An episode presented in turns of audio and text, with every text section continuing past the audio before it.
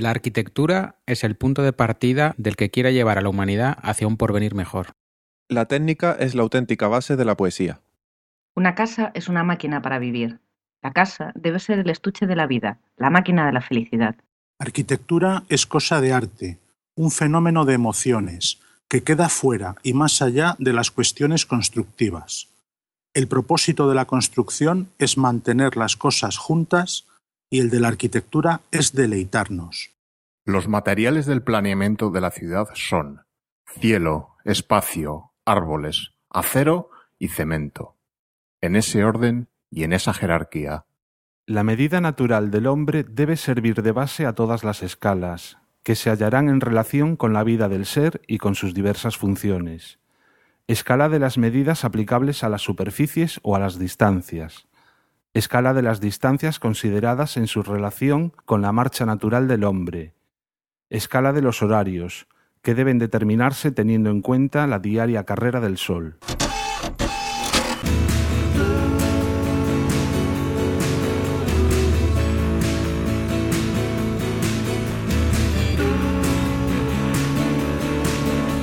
La amor será yo, arquitectura, episodio 14.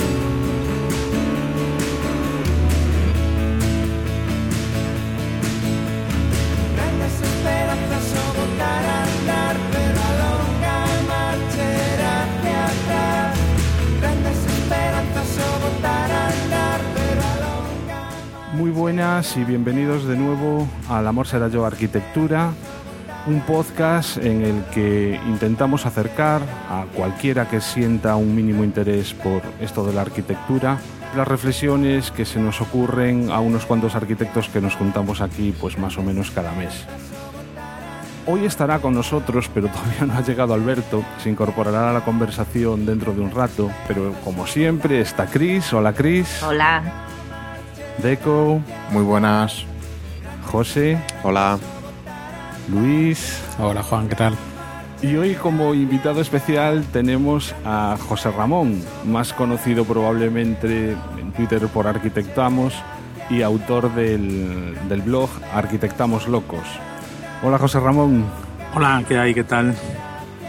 Mi- Mira una pregunta que mm, desde que leo tu blog eh, siempre, o sea, es, es- es algo que cada vez que me meto en el blog lo pienso. Arquitectamos locos con una interrogación al final. Sí. Pero no debería ser también con una admiración. Pues sí, ahora, ahora sí, ahora yo creo que sí. Pero cuando, cuando creé el blog estaba yo muy enfadado. Y estaban bastante harto de, las, de los disparates que se hacían y que se estaban haciendo todavía en España y de los, las barbaridades que hacían los arquitectos estrella. Y me preguntaba a mí mismo, pues eso, si estábamos locos, si arquitectábamos locos. Pero ahora la verdad, con la que estamos arrastrando y con lo que llevamos encima, la verdad es que estamos locos, pero de otra manera, que es bastante más positiva. O sea que sí, sí podía ser con admiración, sí.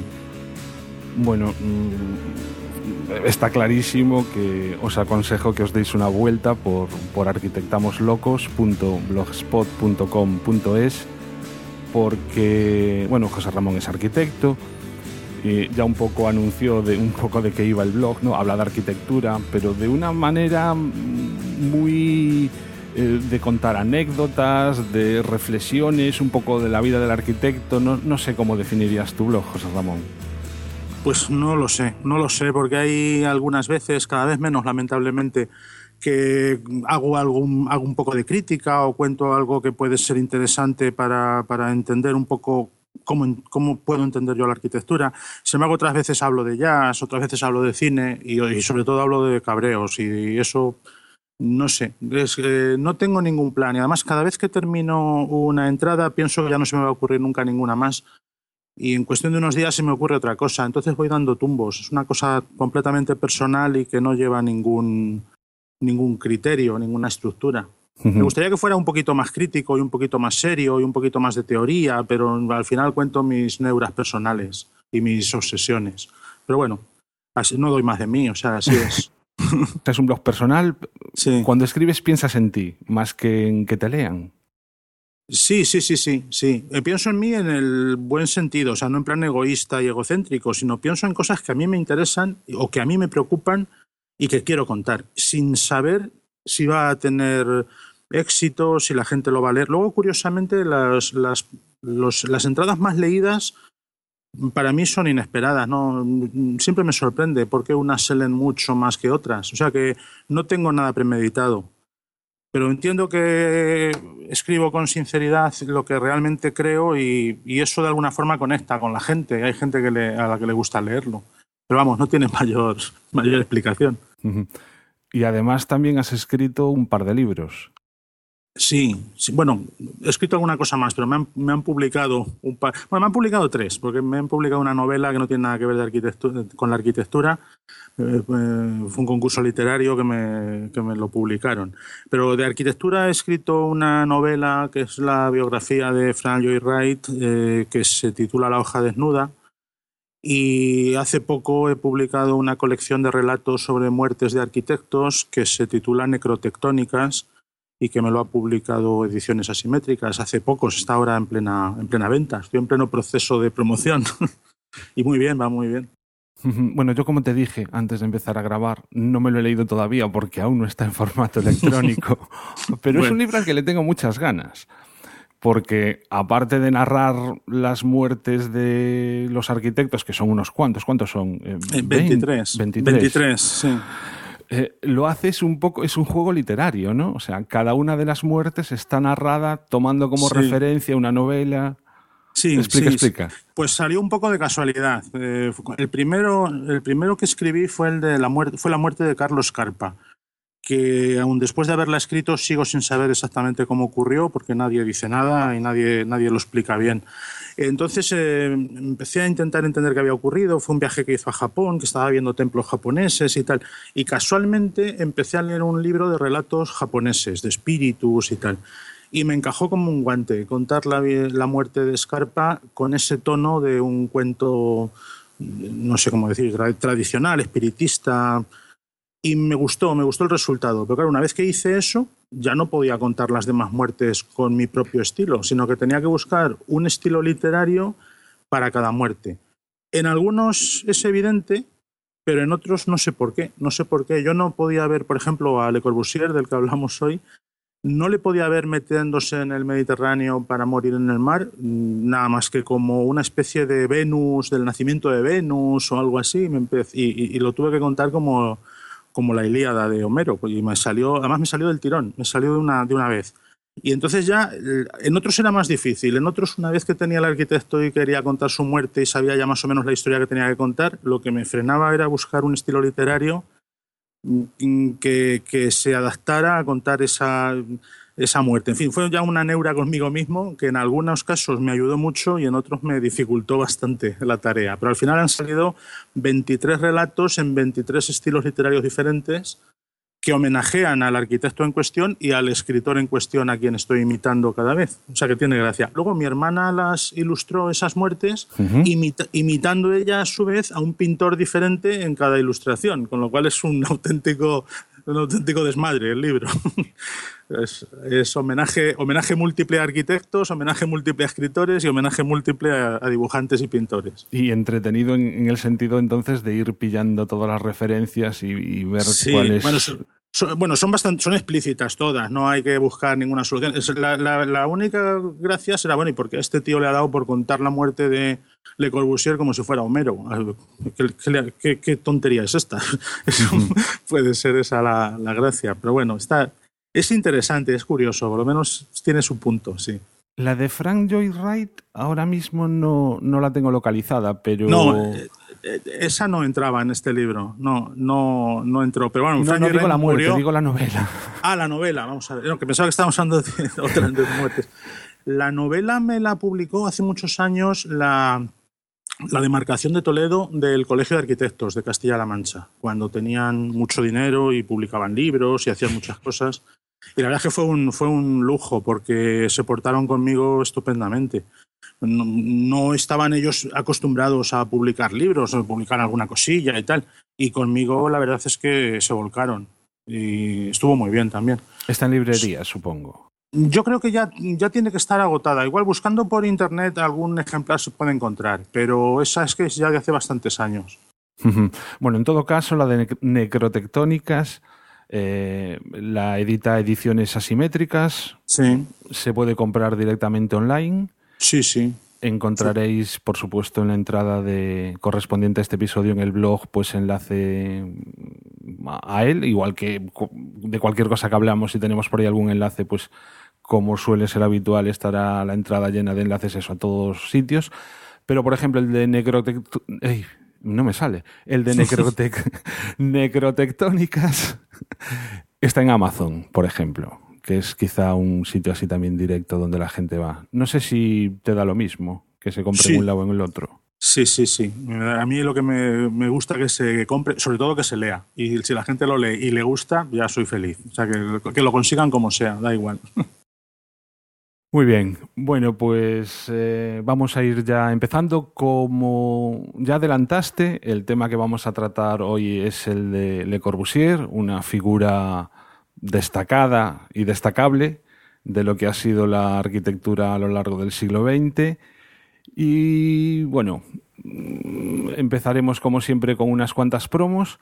Aquí tengo que avisaros que el próximo día 1 de marzo nos vamos a juntar, habrá una quedada de podcasters en Galicia, así que cualquiera que se acerque por aquí pues está invitado, será en Marín, las Galipod 15 se hicieron el año pasado en Santiago, el anterior se hicieron aquí en Coruña y ya digo, nos juntaremos el día 1 de marzo, el próximo domingo, hoy es también domingo, el domingo anterior, y allí os esperamos. Estaremos Cristina, estará Alberto, y también estaré yo. También antes ya de empezar en serio, una recomendación que ayer eh, mismo salía el episodio número 11 de Radio Bertoldo, que es un podcast sobre cómics, y mm, os lo aconsejo porque precisamente ha hecho una relación de cómics que tienen que ver o directamente mm, están implicados con la arquitectura. Es una relación cortita y lo que nos anima es a que los vayamos leyendo porque le dedicará un episodio especial más adelante, única y exclusivamente un episodio sobre el cómic y la arquitectura. Una promo y comenzamos.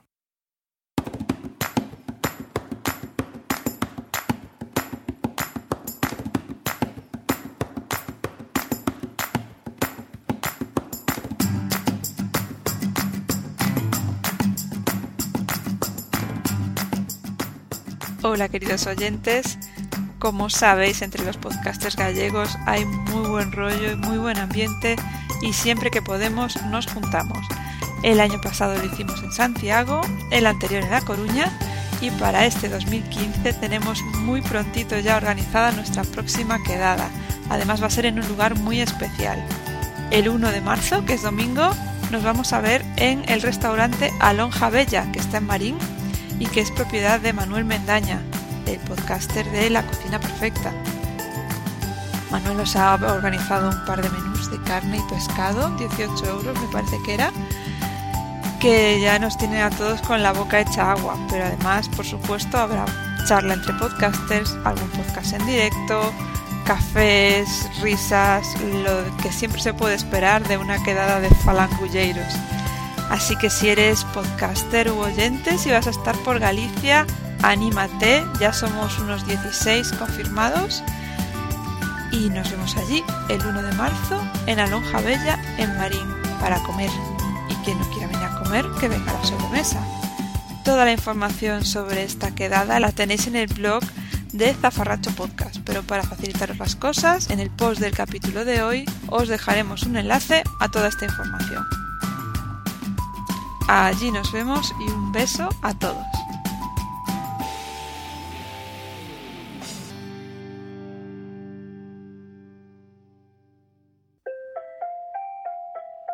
Radio Bertoldo es un podcast de banda diseñada, de cómics y de libros, porque al final esto va de libros. Y me podéis encontrar en Spreaker, en iTunes o en iVoox. Oh yeah, chicos. Soy Opirander Gallo, vuestro reviewer de confianza.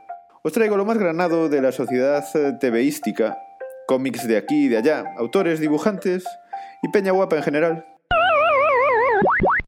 ¡Ay, churruscos! Escuchad, Radio Bertoldo, y no os arrepentiréis.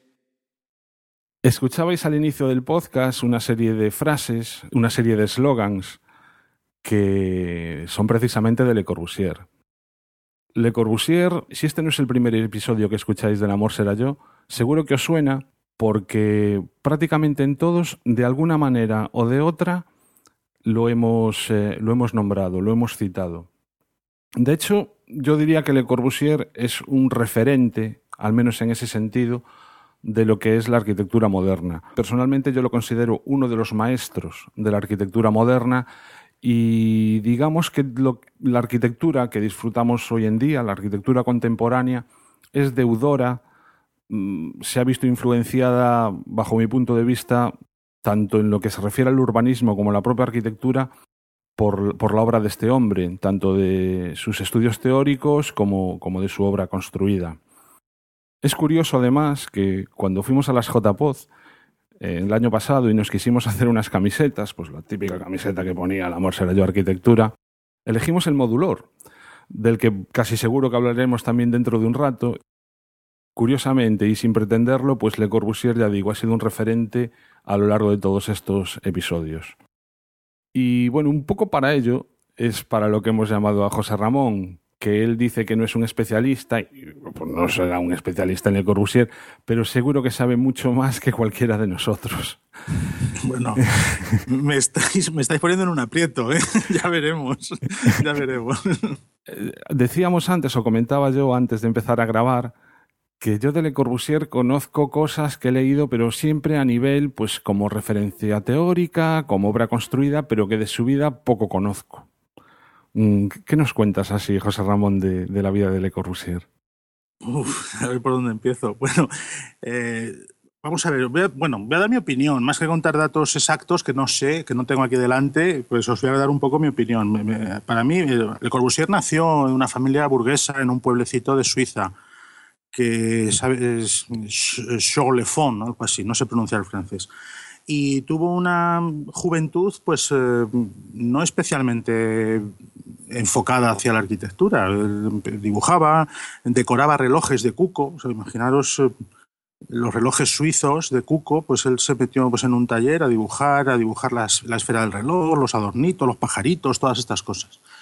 Y no sé muy bien cómo, pues por casualidad, pues porque en aquella época no hacía falta título ni nada de eso, pues alguien le encargó pues que le hiciera una casa. Y como él sabía dibujar y sabía más o menos organizar un poquito los espacios y tal, pues le hizo pues el típico chalecito suizo con cubierta a dos aguas, muy puntiaguda y una distribución muy convencional y bueno, vio que eso le gustaba y se puso a hacer eso, pero sin la mayor sin la menor intención nunca pues de no sé cómo decir, de entender lo que era realmente la arquitectura. Era más bien como el artesano del pueblo que le hace la casa a un vecino. Eh, y luego eh, todo eso cambió fulminantemente cuando conoció en París pues, a personas que sí que eran muy importantes, una, a la vanguardia, conoció a gente muy, muy avanzada y Le Corbusier tiene una inteligencia prodigiosa. A mí, yo creo que tenía una formación escasita, y eso ya lo hablaremos más adelante, creo, hay muchas anécdotas sobre el tema. No tuvo una formación buena, cultural, ni técnica, ni de ningún tipo, pero sí que era un hombre muy, muy listo, muy listo.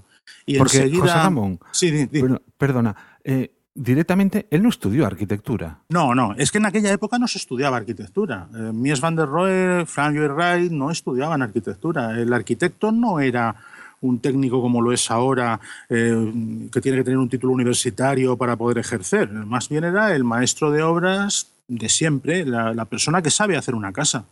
Y que la gente, de, ojalá fuera así ahora, que la gente te encargue una casa porque sabes hacerla, no porque tienen la obligación de encargársela a un arquitecto. Y no, no estudió arquitectura nunca. Sí es verdad que luego estuvo en el estudio de Peter Behrens, de Peter Behrens y de algunos otros muy importantes y aprendió el oficio, pues como les pasó a todos los demás grandes, a los que he dicho antes, aprendieron el oficio de ser arquitecto, que es distinto. Estamos hablando de finales del 19. Sí, finales del 19, sí, y principios del siglo XX, sí. Y luego ya, pues hacia los años 20 del siglo XX, 1919, 1920, pues entonces fue cuando conoció a, a Osanfan y a otros cuantos artistas de vanguardia mm, descubrió el cubismo, descubrió una serie de, de, cambios en el arte tradicional que le interesaron muchísimo. Y además él vio enseguida que el futuro estaba ahí y que había que hacer eso. Y se tiró de cabeza. Y era un hombre muy, muy, ya digo, muy, muy listo y muy inteligente y muy lanzado. Y el tío se hizo. No, sí, el caso de la, de la ausencia de formación eh, académica en arquitectura de Le Corbusier, también nos podemos ir a un ejemplo que contemporáneo, entre comillas, a nosotros, que es el propio Tadao Ando, japonés, que tampoco y que sigue construyendo cosas, no sé con qué intensidad hoy en día, pero que tampoco recibió formación en escuelas de arquitectura. ¿no? Sí. Es que, de alguna forma, se, perdona, se entiende que un artista plástico, porque bueno, otra cosa, Le Corbusier yo creo que básicamente era un plástico. Un artista plástico concibe un espacio y concibe una forma y aunque no sepa técnicamente cómo construirla, bueno, mm, bueno, eh, eso, eso se acaba haciendo. Tiene gente que le ayuda, hay gente que colabora con él y que se acaba haciendo. Lo importante es concebir esa forma de organizar los espacios, que es lo principal que tiene este hombre. La cita que leí Alberto de el juego eh, sabio, correcto y magnífico de los volúmenes bajo la luz, si no estoy equivocado, la dijo muy pronto en su carrera. Sí. Mm, y, es casi una definición que más se le puede ocurrir pues, a un escultor, eso, a un pintor que juega tanto con la luz, que a un arquitecto mm, de formación, ¿no? o al menos Mm, bueno, yo soy muy negado, ¿no? A mí no se me ocurren frases, pero quiero decir, a mí me impactó la primera vez que escuché esa definición por lo, mm, por, lo distinto, ¿no? Es como cambiarte completamente la forma de pensar cuando, cuando la vi. Sí, sí, es muy sorprendente, es muy sorprendente. De hecho, eh, Bruno Cevi dice en, Saber ver la arquitectura que, que la arquitectura es el espacio interior y en eso se diferencia de la escultura. Eh, Bruno Cevi dice que el Partenón es una escultura porque no tiene espacio interior, se ve desde fuera y se ve como un volumen desde fuera, es una gigantesca escultura. Pero la arquitectura, por el contrario, es el espacio interior. Y sin embargo, esa definición de Le Corbusier es escultórica, como dices, porque el, el sabio juego de los volúmenes bajo la luz está hablando de un aspecto exterior de un objeto plástico, pero no está hablando de arquitectura. Y es que, vuelvo a decir, para mí Le Corbusier es sobre todo un plástico. Es un artista plástico formidable que hace fantásticas formas bajo la luz.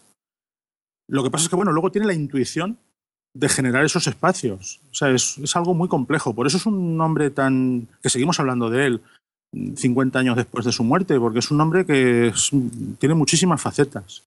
Yo antes, cuando estaba diciendo José Ramón el tema de, la formación de Le Corbusier, hay una frase que yo vi en cierto momento en el que él estaba hablando con su maestro que tenía, que era Lefantelier, y que le dijo, vas a hacer otra cosa, vas a ser arquitecto. Y, él le dijo, joder, qué calamidad, odio ese trabajo. Además que pensaba eso, que las casas de su ciudad eran bastante feas, pero que un día en la escuela le dije uno que se iba a construir una casa y le dijo Le Corbusier, venga, pues te la hago yo.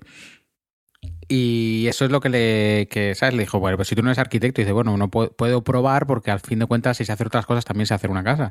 Y es lo que dices tú, si es una capacidad plástica de manejar proporciones, manejar ciertos elementos, pues al final él, hizo unos planos, le convenció y tiró para adelante. Y, y siempre declaraba que no estaba muy orgulloso de lo que quedó, pero que sí que le le permitió estar en contacto en lo que era manejar la piedra, el ladrillo, el tema constructivo de los materiales, las leyes de resistencia. Tampoco Miguel Ángel eh, llevaba muy a gala ¿no? su condición de arquitecto, ¿no? Se, veía más como escultor, ¿no? Sí, sí, es que el artista puro era el escultor y el pintor. El arquitecto era más un artesano y siempre se ha considerado mejor ser pintor o ser escultor que ser arquitecto. El arquitecto hace cosas prácticas y las cosas prácticas son menos, son menos poéticas en principio, ¿no? Da esa sensación. El arquitecto, el arquitecto era el maestro de obras de toda la vida. Que había llegado ahí, lo, lo mismo que Mies había aprendido muchas de las cosas que sabía, pues en el negocio textil que tenía su familia y, y a base de ver un material y ver, estudiarlo y decir, mira, pues esto se puede aplicar así, pues esta gente funcionaba todos igual. Sí, sí, sí. Yo esto que estáis hablando me recuerda a, lo, a cuando el programa que hablamos de, de capaz de decirlo, de las grandes obras de arquitectura, el último, eh, la casa de la lluvia, ¿de quién es? Me acabo de borrar la mente. De Valdever. De De. Valdeberg. Juan Navarro Valdeberg dice que él se considera pintor, que lo de la arquitectura que viene como después. Y luego para, para nuestros oyentes, una película que a lo mejor han visto, que es El Manantial, ahí el También. arquitecto que sale, que es Howard Hawks, lo- él al final está en una cantera trabajando, picando, y es como aprende a cómo funciona la piedra. Pues es otro ejemplo más. Y entonces, ¿cómo es que un artista, pues eso, escultor, pintor, ha llegado a influir tanto en la arquitectura? ¿Qué hizo Le Corbusier? Eh, ¿Empezamos ya, nos metemos a saco con él? Venga, vamos con él, a se atreve a lanzarse. Yo creo, bueno, venga, me lanzo yo para decir una cosa, una cosa que se ha quedado en el aire. Yo creo que precisamente esta gente, estos, estos pioneros, el no tener una formación académica como arquitecto les vino muy bien, porque para hacer vanguardia había que olvidar todo lo que se sabía y para era mejor no saberlo, mejor que olvidarlo. El arquitecto que estudiaba, eh, no había escuela de arquitectura, se estudiaba en la Escuela de Bellas Artes y se estudiaban los órdenes clásicos. Todos los arquitectos que ha habido hasta el siglo XX se han pasado la, carrera estudiando el jónico, el dórico, el corintio, dibujando aguadas y otras aguadas, y el detalle del arquitrabe, y el detalle del capitel, y qué proporción tiene que tener el fuste sobre el capitel. Y, era una cosa mm, aburridísima, aburridísima. Entonces, para ser capaz de hacer algo que no tiene nada que ver, hay que partir de la ignorancia, de vamos a ver qué pasa con el hormigón, vamos a ver este material qué es, a ver cómo funciona, a ver si hacemos un vano de no sé cuántos metros y a ver si, a ver si no se cae. Y yo creo que parten de ahí. No sé cómo lo veis vosotros, vamos. No sé si veis algo en esa línea o es una mera elucubración mía. El, el que para ser vanguardista había que ser un poquito, eh, estar un poco formado, digamos. Yo creo que sí.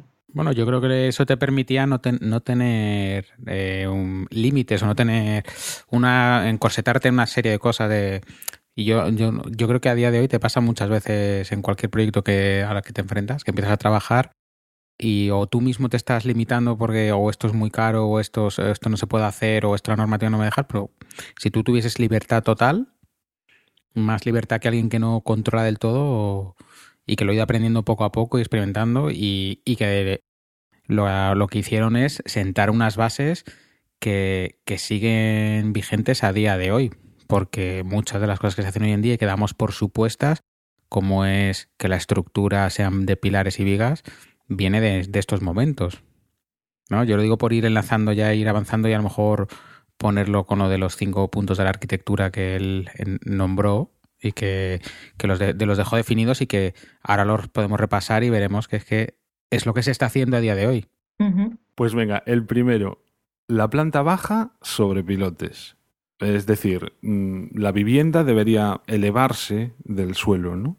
Estar, pues eso, separarse de, lo- que es el suelo. La planta libre, la estructura independiente de la distribución. Perdona, Juana, esto es, es un poco por explicarlo, es tenemos que tener en cuenta que hasta este momento se construía básicamente en muros de carga, es decir, que el muro y la estructura eran lo mismo. Y él lo que plantea es hacer una estructura como conocemos hoy de pilares y vigas, y al, al ser eso lo que soporta, tú ya entonces podías distribuir por dentro como, como tú quieres, porque no dependes ya que eso tenga que soportar peso. Vamos, la diferencia entre la casa de la abuela, con sus muros de 80 centímetros, y un piso tuyo que tú tiras el tabique cuando quieres. Efectivamente. Efectivamente. El siguiente, la fachada libre. El plano vertical, ya no hablamos de la planta, sino, sino de los que serían los alzados. Precisamente también al estar independizados de la estructura, pues se liberan de cierta moda y se podrían mm, diseñar o proyectar de forma independiente de esa estructura. Por eso, de ahí lo de fachada libre. Y que eso a día de hoy, por ejemplo, lo podemos ver en, en las fachadas de los, los rascacielos, que son totalmente independientes. O es lo que, volviendo a lo de antes, si la fachada era muro de carga, los huecos tenían que ir donde podían porque el muro tenía que resistir. Si ese muro de fachada ya no resiste, nos permite la libertad que queramos a la hora de abrir huecos. Y hablando de huecos, la ventana alargada, de tal manera que pueda entrar la luz eh, de una forma mucho más optimizada que cuando los huecos debían de tener unas dimensiones dadas precisamente por eso, porque los muros eran parte de la estructura. Y por último, la terraza jardín. Le Corbusier estaba enamorado de... Bueno, no es que estuviese enamorado, pero digamos que entendía que la naturaleza debía de formar parte de la vida del, del hombre y una de las eh, formas de introducirla dentro de la vivienda pues era eso, utilizando la terraza como, como zona de jardín, ¿no? Esto, este, esa idea la vimos en el, cuando hablamos de la arquitectura española, en el edificio de Sáenz en Torres Blancas, que era, recogía ese punto, bueno, ya de una manera ya muy de refilón, ¿no?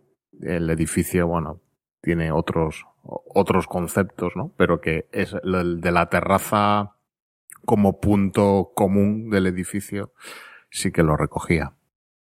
En cierto modo, cuando se explican los cinco puntos de esta nueva arquitectura, estamos definiendo cómo son las muchísimas de las viviendas que tenemos hoy en día. Sí.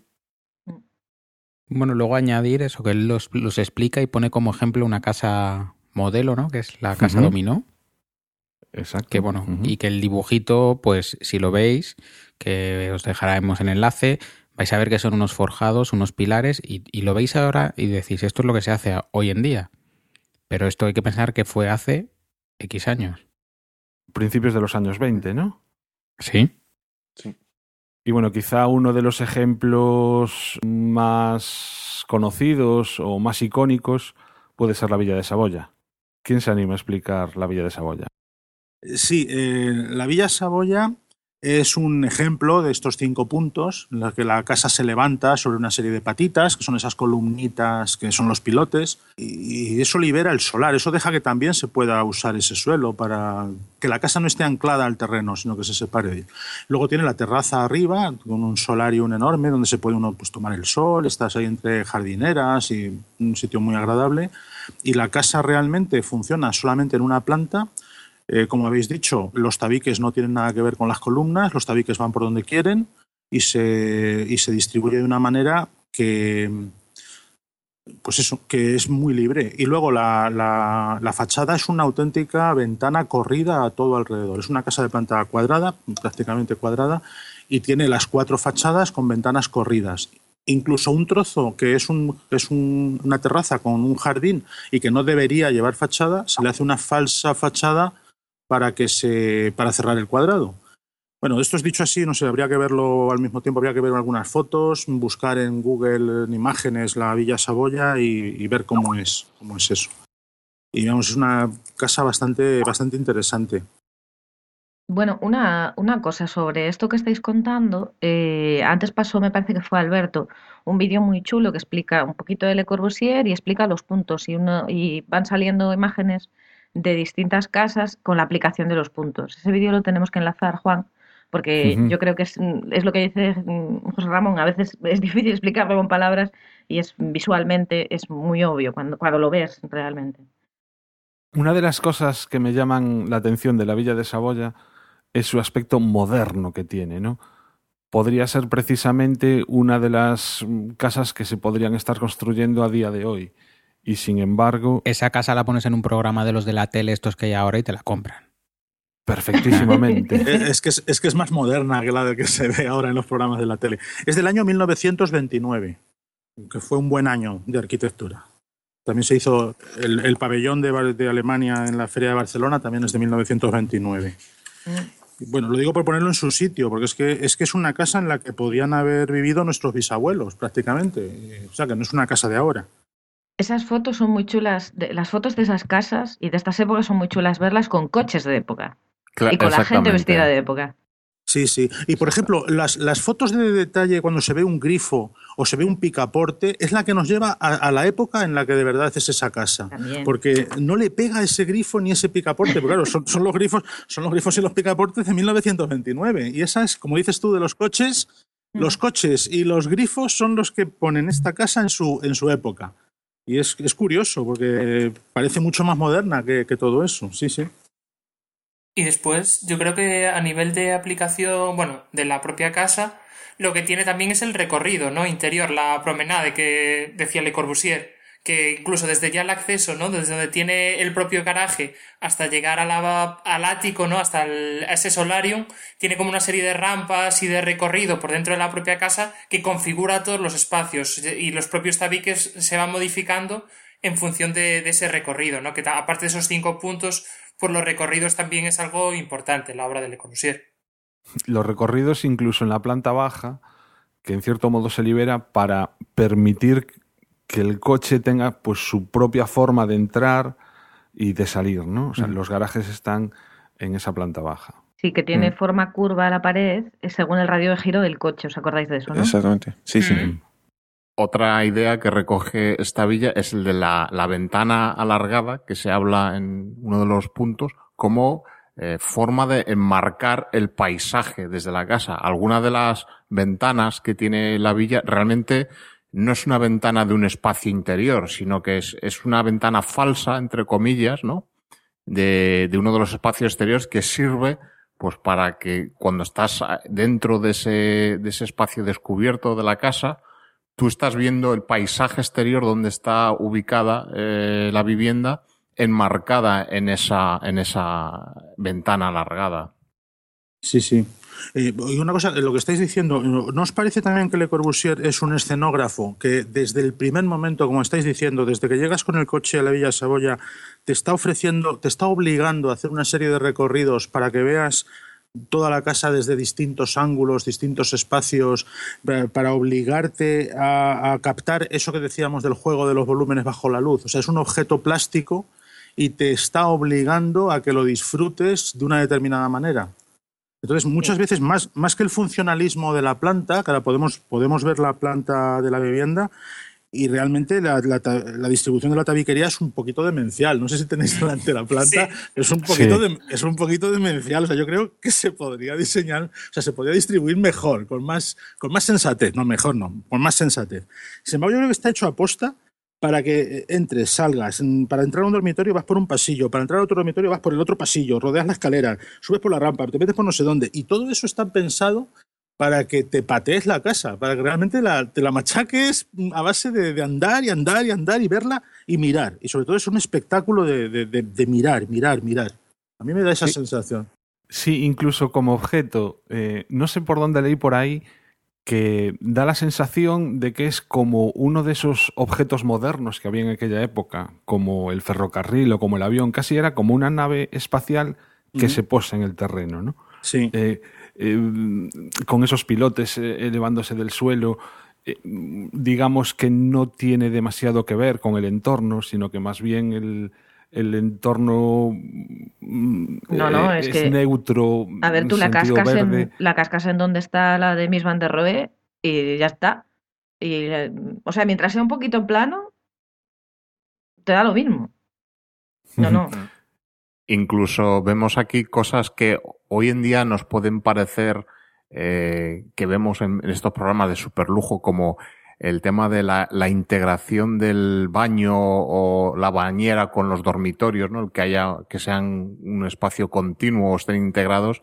Aquí eh, ya tenemos eh, ese detalle de, que vemos en la planta que, eh, desde el, baño está abierto a una habitación únicamente separado por una cortina y con una especie de tumbona hecha de con bueno pues con, su diseño de la cheslón hecha en, piedra o en ladrillo sí, en, ladrillo o, en gresite Acabado en Gresite, que ese, que ese acabado de Gresite le ha hecho mucho daño a los arquitectos de la época, que yo luego he ido a, casas de padres de compañeros míos que son arquitectos y están los baños todos en Gresite por esa casa.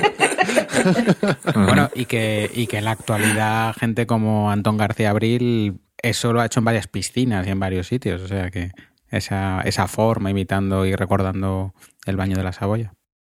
Por eso, la, la casa, evidentemente, eh, como decía José Ramón, pues la distribución, pues hay cosas que te, que te pueden doler los ojos, ¿no? Incluso esa, esa escalera eh, con, con esa, con ese peldañado semicircular que, bueno, pues que ya es algo que está muy superado hoy en día, ¿no? Pero hay que verla desde el punto de vista de lo que era entonces y lo que ha supuesto a posteriori. Sí, sí. Esa escalera vista en planta es, es, es bastante mm, incómoda, bastante rara pero vista al natural es una preciosidad. O sea, desde el garaje, cómo te absorbe esa escalera para subirte a la vivienda, es una, vuelvo a decir lo mismo, es una experiencia plástica, es una experiencia espacial. Y eso es, es, fundamental en la arquitectura.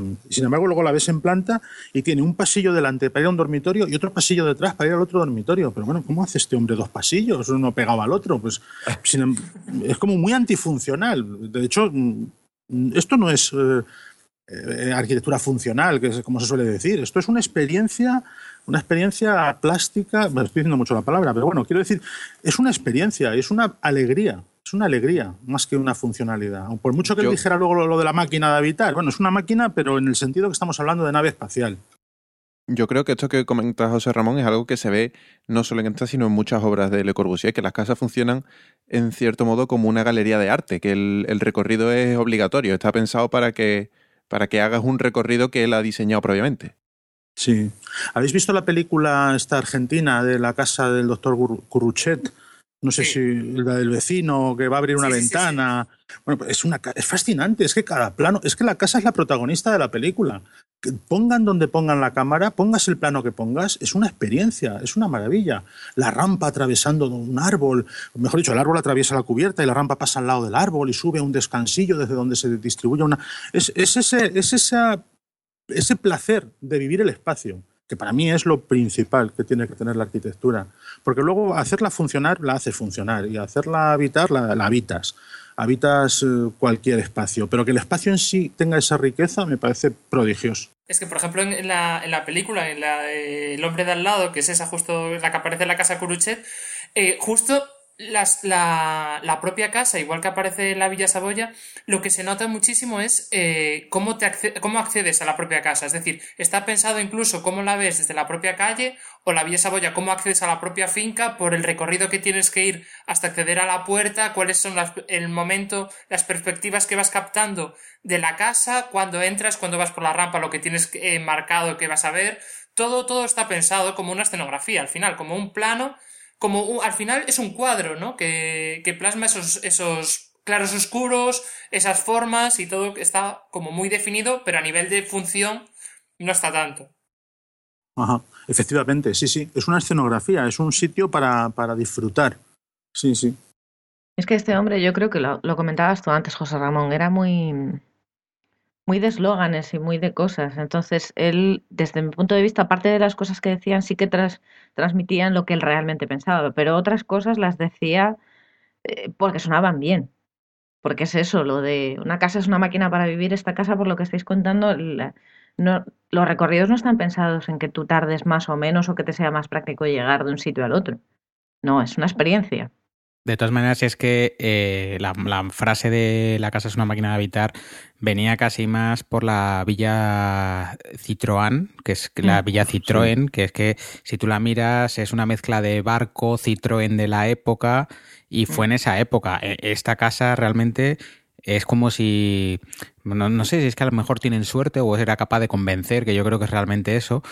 Este se, se le ocurrió los cinco puntos, le encargaron una casa y colocó y la hizo con esos cinco puntos, con su teoría de persona. O sea, es como el ejemplo de estos cinco puntos perfectamente reflejados uno tras otro. Que además luego le ha incorporado cosas, como ha dicho Alberto, de la promenada arquitectónica, que siempre decía que no están los, que me sorprende, nunca están los cinco puntos, pero que para él era bastante importante y se refleja en varias obras. A mí me tocó hacer un, el estudio de un trabajo del centro que tiene en Yale, me parece que es, de arte, eh, en relación con un estudio de la universidad que tenía que ver con recorridos y hablaba de una propuesta de Melnikov para un... Se comparaba ese edificio con una propuesta de Melnikov para un, para un garaje en París, que es proyecto nada más, y con el Guggenheim de Nueva York. Y también lo comparábamos con el Museo Infinito suyo. Porque el rollo de eso, los recorridos, los es bueno, es que es fundamental en su obra. Y lo que tienes, tienes tu razón, nunca me había parado a pensar que no es de las cosas de las que más se habla y sin embargo, o sea, lo sabes, lo ves. Es de alguna manera, pregunto y casi afirmo, el corolario, esta, esta casa de todas las viviendas que había ido eh, construyendo a lo largo de, de, esa década de los 20. Lo digo porque se parecen todas bastante, son todas blancas, eh, por ejemplo. Y cuando la gente dice que la arquitectura de Le Corbusier es fea, esto lo escuché, por ejemplo, en, en La Guardilla, que son una gente de los que me fío bastante em, por su criterio. Mm. Eh, me da la sensación de que muchas casas de Le Corbusier, pues a la gente en general las ven feas. ¿Cómo, cómo puede ser esto? Bueno, Bueno. es que, a ver, ten- no sé, yo... Después es de que todo lo el, que hemos el dicho. criterio de la gente es un poquito para cogerlo con pinza, ¿eh? Claro, es que yo estaba pensando, la mayor parte de la gente sigue pensando que el arte moderno es una tomadura de pelo. Y claro, Bueno, pero ahí discutiríamos Lo- que, la culpa, que, la, que la culpa lo tiene el sistema educativo que se acaba la historia del arte en el gótico. ahí Exactamente, yo ese es el problema. claro. Y entonces, ¿cómo lo vas a entender? Me Sí. imagino que conocéis una página de Facebook que a su vez se basa en un artículo de un blog que es muy divertido que se llama Satán es mi señor. No sé si os suena. Es ese- sobre brutalismo. Sobre brutalismo. Son gente teóricamente normal, no como nosotros, que somos gente deformada. Los arquitectos somos gente muy machacada por nuestra formación. Pero la gente normal de la calle, ¿por qué ve tan horrorosas todas estas cosas de arquitectura? Hombre, la verdad es que a veces ponen cosas realmente terribles, eso sí es verdad. Pero en esa página, el, el- el patrono de los, de los demoníacos y de los adoradores de Satán es Le Corbusier. Y de hecho, esta página de Facebook de Satán es mi señor se basa en un artículo divertidísimo en un blog que, que hablaba de Le Corbusier como satánico, vamos a como satánico, como persona venida a este mundo para destruir a la humanidad, para hacerla sufrir, para meterla en cajas de hormigón y para destruir todo el sistema social con su arquitectura maldita. Y la verdad es que aunque esto está dicho con mucho sentido del humor, mucha gente lo dice totalmente en serio y creen que esto ha sido una maldición que ha venido a la humanidad, esta proliferación de hormigón, esto, estas eh, arquitecturas tan frías y tan eh, inhumanas. Y bueno, hay que entender que, que sí que es duro, Le Corbusier es duro y hace falta eh, pues no sé si una preparación o por lo menos una, no sé cómo se dice, esto de los buceadores, esto de hacer la... eh, esto está- eh, sí, esto que hacen para el nitrógeno, para que se les vaya poco a poco quitando la presión. La descompresión. Eso, eso, eso, eso. eso. Pues a lo mejor con Le Corbusier hay que estar unos meses de descompresión hasta que lo vas poco a poco asimilando, ¿no? Porque hay que reconocer que sí es duro, es duro. Y los, los espacios y las formas que a nosotros nos fascinan, pues a otras personas les pueden horrorizar, pero es mucho de educación. Yo creo que Le Corbusier yo diría que es objetivamente bueno. Entonces, el que lo vea malo, pues a lo mejor tiene que, que meditar y, y reflexionar un poco y tal. Bueno, no sé. Yo es que creo que nosotros lo vemos con otros ojos precisamente porque estamos viendo estos cinco puntos de la arquitectura. Puede ser, sí. Y por más cosas. Cuando yo entré en la carrera, no sé si con 17 o 18 años, no sé exactamente qué edad tenía, eh, el primer día que a mí me pusieron una foto de una casa de Le Corbusier, a mí me gustó. Y yo en ese momento no tenía formación ninguna. Quiero decir que, eh, puede ser que estemos influenciados por la formación, pero también es verdad que a la gente eh, le gusta mucho, eh, no sé, la, columnita con su rematito y la cubierta dos aguas con sus tejas. En fin, que es un, es un tema que yo creo que es más de, de eso, de que la gente está muy, muy anclada a las cosas que vienen haciéndose de siempre y no admite nada distinto. Y sin embargo, esta casa es de 1930, o sea, No, pero yo creo que hay más cosas. O sea, se mezclan una falta de, de una educación cultural, de una costumbre y de tal. Y por ejemplo, mm, es que cuando contó José Ramos lo de lo de Satán es mi señor, yo, yo conozco la página y soy, soy muy fan de, de los chicos que escribieron los blogs originales y demás, porque te da mucha, mucha perspectiva. Y una cosa de la que hablan ellos y una cosa que la gente tiene incrustada en el cerebro, porque es verdad, es el problema, por ejemplo, de esta idea tan maravillosa de, la casa elevada sobre pilotis, que para una casa es maravilloso y tú pues luego tienes debajo hiedra debajo de casa y lo cuidas y tal y aparcas el coche debajo, qué bien. Ahora tú pones eso en las 300 viviendas y ¿qué pasa debajo de los bajos? Esos en los que no pasa nada ni hay nada. Bueno, ya lo sabemos todos. Entonces eso, por ejemplo, eso es muy difícil explicarle a la gente las bondades que tiene cuando han visto que no funciona y lo mal que funciona. Sí, Eso sí, sí. tenemos sí. que recordarlo. O en otro nivel, para no ir a las viviendas estas, en un nivel de superlujo, en Madrid, la Plaza Picasso es un auténtico desastre porque se han aplicado algunos de estos principios. Y porque hay un espacio muerto, hay un espacio que no tiene uso y que entonces lo acaba, ese espacio lo acaba tomando eh, gente marginal, gente y pasan cosas raras, pasan cosas que no tenían que pasar, porque la arquitectura está potenciando y creando una serie de espacios que son erróneos. Y eso hay que reconocerlo. Pero también es verdad que no se le puede echar la culpa de todo a Le Corbusier. Le Corbusier viene de una ciudad de callejuelas estrechas, de agua va, agua va, cuidado con eso. La gente sacaba el orinal por la ventana y al grito de agua va lo descargaba por la ventana. Estamos hablando pues de las novelas de Galdós y nos podemos documentar mucho en eso. Entonces, cuando Le Corbusier habla de, de, calles amplias, de luz, de ventilación, de espacio, de jardín, está dando un gran paso adelante. Ahora, que esa no es la solución de todos los problemas de la humanidad, vale. Que eso a su vez tiene fallos, vale. Pero es que le está echando a la gente la culpa al urbanismo moderno sin acordarse de dónde veníamos. Es que veníamos de una ciudad mucho peor. Entonces el urbanismo moderno está muy bien. Otra cosa es que es mejorable, claro, claro que es mejorable. Es el ni tanto ni tan calvo, es lo de siempre.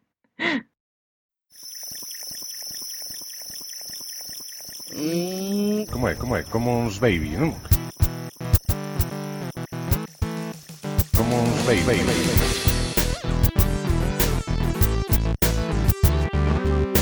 Porque o común non sempre é vulgar.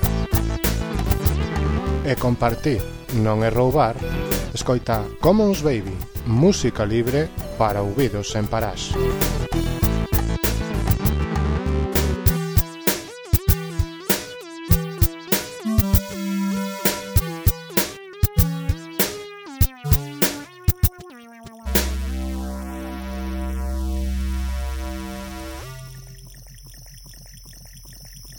Commons, commons, commons, baby, baby, baby, baby.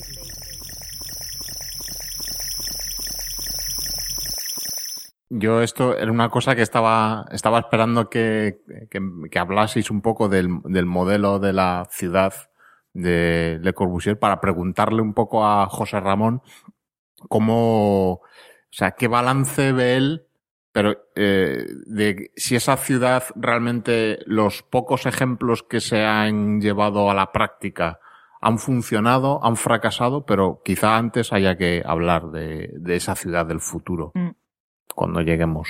Sí, pues casi podemos cambiar al, al urbanismo. José Ramón. He dicho ya lo que tenía que decir, ¿eh? no sé mucho más que eso. Pero bueno, vamos a ver. Yo sí que veo que mm, tanto en la arquitectura que hemos hablado antes, cuando hablábamos de las columnitas con capiteles o de las vigas de madera, con el urbanismo pasa un poco igual. Y es que tenemos una visión romántica. Una visión romántica que es, es muy perniciosa. Tenemos al príncipe Carlos de Inglaterra, que tiene otros 10. Si, si, si, Le Corbusier tenía 5 puntos, el príncipe Carlos tiene 10 puntos. Eh, hay que leerlos, esos puntos. Y claro, son unos puntos fantásticos, es una preciosidad. O sea, es, es, esa ciudad bonita, de callejuelas, con placitas, en un rincón hay una fuente, doblas y hay una enredadera, y sale una ventana, un balconcito de madera. Es muy bonito, claro. Lo que pasa es que es mentira, eso es falso, eso no ha existido nunca. Eso no ha existido nunca. Tú vete a Florencia en el siglo XVI y echa a andar por la calle si te atreves. Pero sí, si te atreves, o sea, te vas a dar un paseo con, con uno de estos héroes del Renacimiento y te metes en el siglo XVI a callejear por Florencia. Vamos, no sales vivo, a la segunda manzana ya, ya has caído. O sea, no.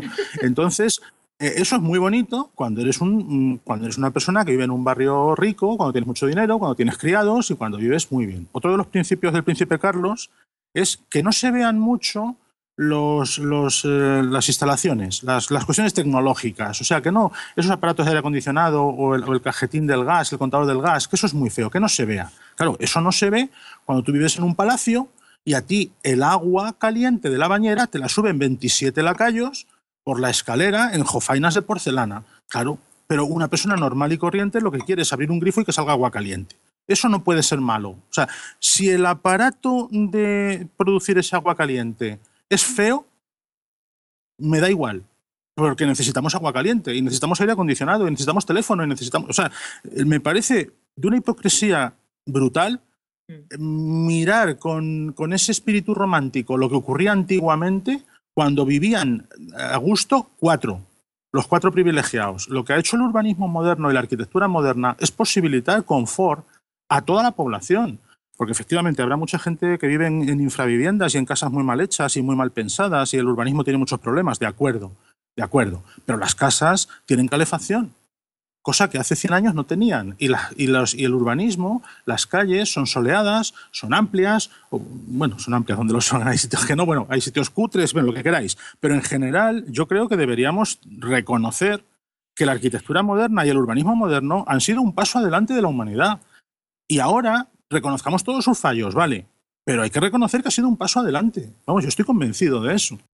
Por no hablar también de la cuestión siempre de la sostenibilidad, el consumo de energía, el consumo de agua, del modelo que, pro- que proponía Le Corbusier frente a este modelo eh, importado de Estados Unidos, ¿no? de la, la, la vivienda suburbana en extensión, todo, pues mucho más insostenible, ¿no? Como se está, está demostrado incluso aquí. Yo, os quiero contar una anécdota al respecto de eso. Eh, yo igual ya hablé del tema en, en otro podcast, pero hace como un año o así yo hice un curso de estos de tipo Miriada X, Coursera y demás, eh, con una universidad yankee que era de arquitectura. Entonces ellos hablaban del urbanismo moderno. Y ellos hablaban de, historia del urbanismo y de lo que se tiene que hacer ahora y por qué. Entonces, claro, hablaban mucho de,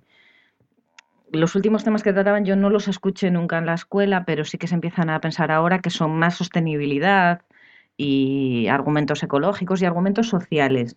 Y ellos hablaban muchísimo, porque les importa un montón, porque allí no funciona así, de cómo los centros comerciales están destruyendo la ciudad y la vida ciudadana y casi la sociedad. Porque claro, eh, la gente vive en pueblos suburbanos suelta, no se o sea, en, en áreas enormes suburbanas, no se conocen, no, no, no surge actividad porque no coinciden, más que para ir a comprar las cebollas, todos en el mismo sitio. Eso también provoca unos grandísimos problemas de tráfico, también cuando van todos a trabajar al mismo sitio al centro y demás. Básicamente, la aplicación del, del zoning a lo bestia de allí y de mezclado con la idea esta de que la ciudad jardín, las casitas todas en extensión, es perfecta y maravillosa, ellos están, mm, o sea, lo explican, explicaban el curso diciendo esto es horrible y aunque ellos decían, aquí eh, los casos de vivienda en altura, o sea, de bloque, mm, antes, anteriormente hayan funcionado mal y lo hayamos tenido que tirar abajo, porque sabéis que allí mm, se considera lo peor de lo peor, vivir en un piso. Eh, ahora ellos lo que intentaban era en el curso y a sus, y a sus alumnos y en clase intentar promocionar el, modo de urbanización en altura por la sostenibilidad que tiene, porque crea densidad y la densidad crea vida, pero claro, mm, acompañando mm, de que haya actividad comercial en los bajos, por ejemplo. Entonces, mm, sí, o sea, donde no se ha hecho el urbanismo moderno este del bloque en altura, que mucha gente da por sentado que es malo, donde no se ha hecho es peor. Está- por lo menos la gente que, que sabe de estas cosas y que lo intenta pensar con un poco de tranquilidad y no idealizándolo con las películas de Hollywood, de la casita con los árboles. Pero bueno, que a ver si- si José Ramón nos puede explicar un poco las bases de ese modelo que de la ciudad de Le Corbusier. Bueno, si os parece, en vez de, en vez de explicaros eso, si queréis os, cuento un poco más una broma, que quizás sea un poco más agradable de oír que, que tanta teoría. Eh, vamos a ver, yo estoy convencido de, de que Le Corbusier era un publicista. Le Corbusier tiene una brillante idea de destruir París, pero destruirlo, o sea, coger todo el centro de París, toda la ciudad histórica de París y cepillársela. Y meter una serie de rascacielos formando una cuadrícula, o sea, haciendo manzanas cuadradas y metiendo un rascacielos en cada manzana.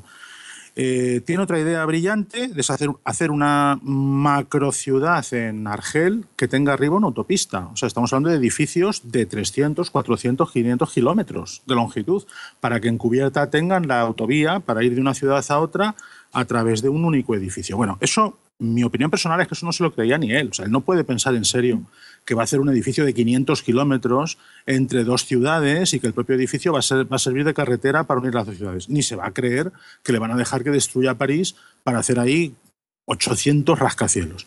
Pero lanza todo esto y además cada idea que lanza hace un libro, hace una exposición, hace un montaje, lo saca en las revistas, hace unas maquetas, lo hace a tutiplén para ver si le encargan un rascacielos. Voy a hacer aquí una idea de que voy a cepillarme París haciendo 8.000 rascacielos, a lo mejor me encargan uno.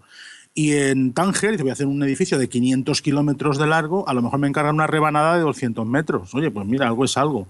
Y yo creo que su ideal, ahí estoy yendo un poco en contra de lo que he dicho antes, porque antes he dicho que sí que el, urbanismo moderno es, es fundamental, pero también es verdad que Le Corbusier se pasaba en el sentido de proponer ideas utópicas y él mismo sabía que eran utopías, eran no sé muy bien cómo decirlo, eran como propuestas teóricas. ¿Qué pasaría si una ciudad midiera mm, 800 kilómetros de largo por 100 de ancho? 100 metros por 100 metros de ancho. Pues bueno, eso ni es una ciudad ni es nada, eso es, eso es una cosa inconcebible. Bueno, sí, pero es que en la cubierta hacemos una autopista y así vamos de un país a otro.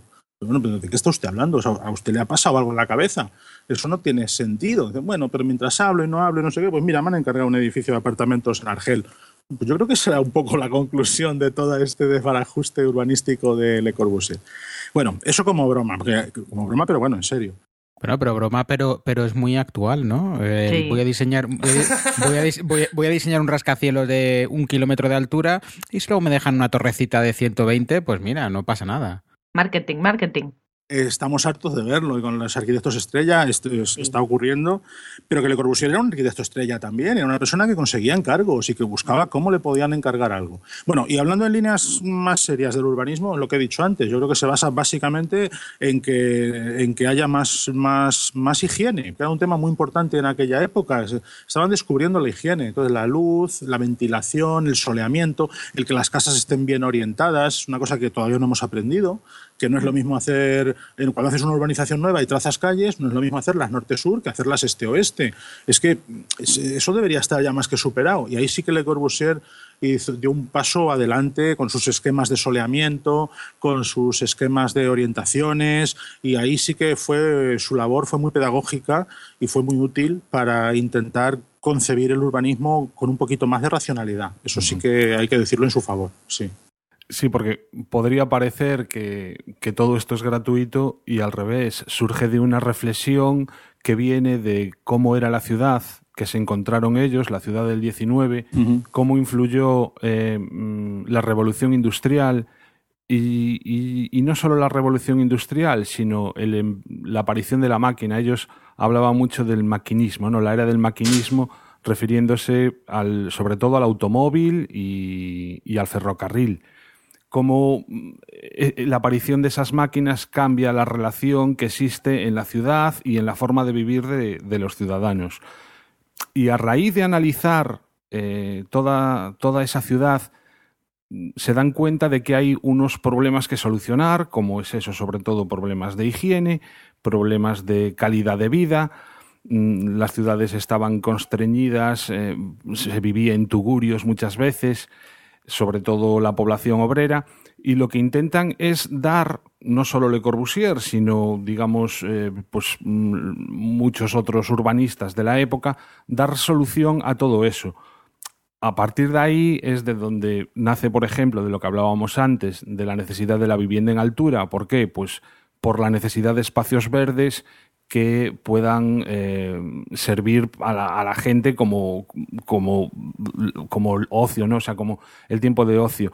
Ellos hablaban de, de, de que en la, o sea, habría que distinguir en la ciudad zonas para habitar, es decir, la zona residencial, zonas para trabajar y zonas para el ocio, zonas para el recreo, ¿no? Y uniéndolas entre todos estaría el, el tema de la circulación. A raíz de eso, a raíz de toda esa reflexión, lo que plantean son unas necesidades y unas exigencias que deberían cumplir las ciudades, digamos, del futuro.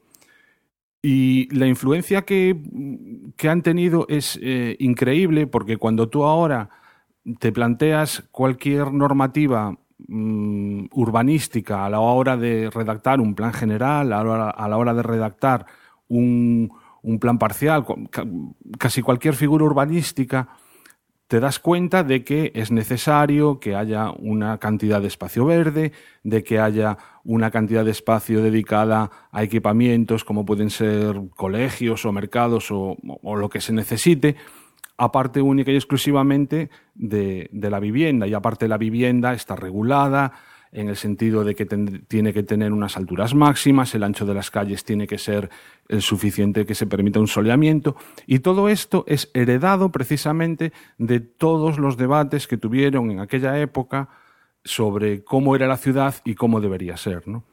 Mm, mm, Sobre todo quedó plasmado en la Carta de Atenas, que digamos es un manifiesto que viene a raíz de los CIAN, pero bueno, ya quizá es meterse mucho en, en- en vereda. ¿no? Mm, Lo que ahora nos parece que es lógico y normal viene precisamente de, de todas las reflexiones que hicieron. Mm. Las ciudades de Le Corbusier, pues sí, yo también las veo totalmente utópicas. De, de hecho, eran ciudades que no tenían en cuenta para nada las preexistencias. Mm. Como decía José Ramón, para París eh, era cuestión de decir, tiramos todo y lo hacemos, lo hacemos de nuevo. ¿no?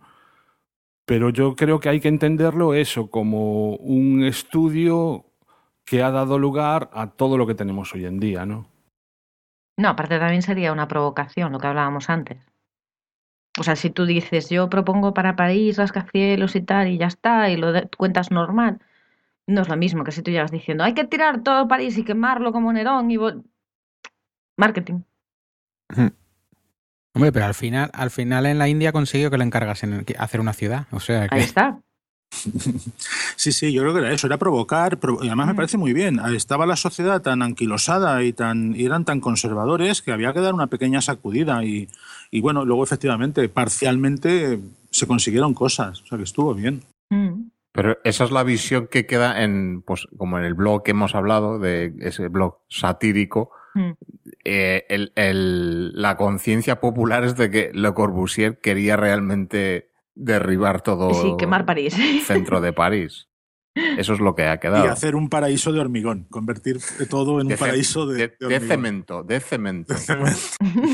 Pe- Pero es que pe- pensando hoy en día, yo creo que cualquier eh, persona, si se le ponen las condiciones que había en el siglo XIX, en el siglo XX, se niega a abandonar las condiciones que hay ahora, con todos los pasos que se consiguieron con la, con la Carta de Atenas, ¿no? Entonces, al final, la gente es reacia a eso también porque muchas veces tampoco conoce cómo era la, la situación anterior. Entonces, es en plan, bueno, eh, esto no me termina de convencer, así que lo que planteó Le Corbusier y los Tian sobre el urbanismo, yo creo que estaba mal. Cuando a lo mejor teníamos que dar otro paso y plantear cuál es el- la siguiente evolución, ¿no? ¿Qué es lo, el siguiente paso que tenemos que dar en vez de criti- criticar tanto a lo anterior? Para los ejemplos de lo que decía José Ramón de la, perdón, de la época anterior, eh, es que me estaba acordando según nos escuchaba. Todavía hace poco me enteré de que eh, no lo hablamos aquí, de cuando, cuando me parece que se llama Jon Snow descubrió eh, cómo se trasladaba el cólera en Londres, que era haciendo unos cálculos matemáticos de, de probabilidades de dónde vivía cada persona y a qué fuente iba. Y entonces, cuando descubrió que todos los casos de cólera iban a la misma fuente, selló la fuente y los casos de cólera en esa zona se acabaron. Porque, claro, no había alcantarillado y las fuentes eran del río que pasaba por allí. Y también me estaba acordando de que en esta época fue cuando empezaron a regular que los cementerios estuviesen fuera de las ciudades. Hmm. Claro, tú, lo que, le lo que decía Alberto, tú dirás a la gente, no, ahora, ¿sabes la Santiago de Compostela, la Plaza del Obradoiro? No, eh, Quintana. Quintana es Quintana de Muertos. Era un cementerio. Ese espacio.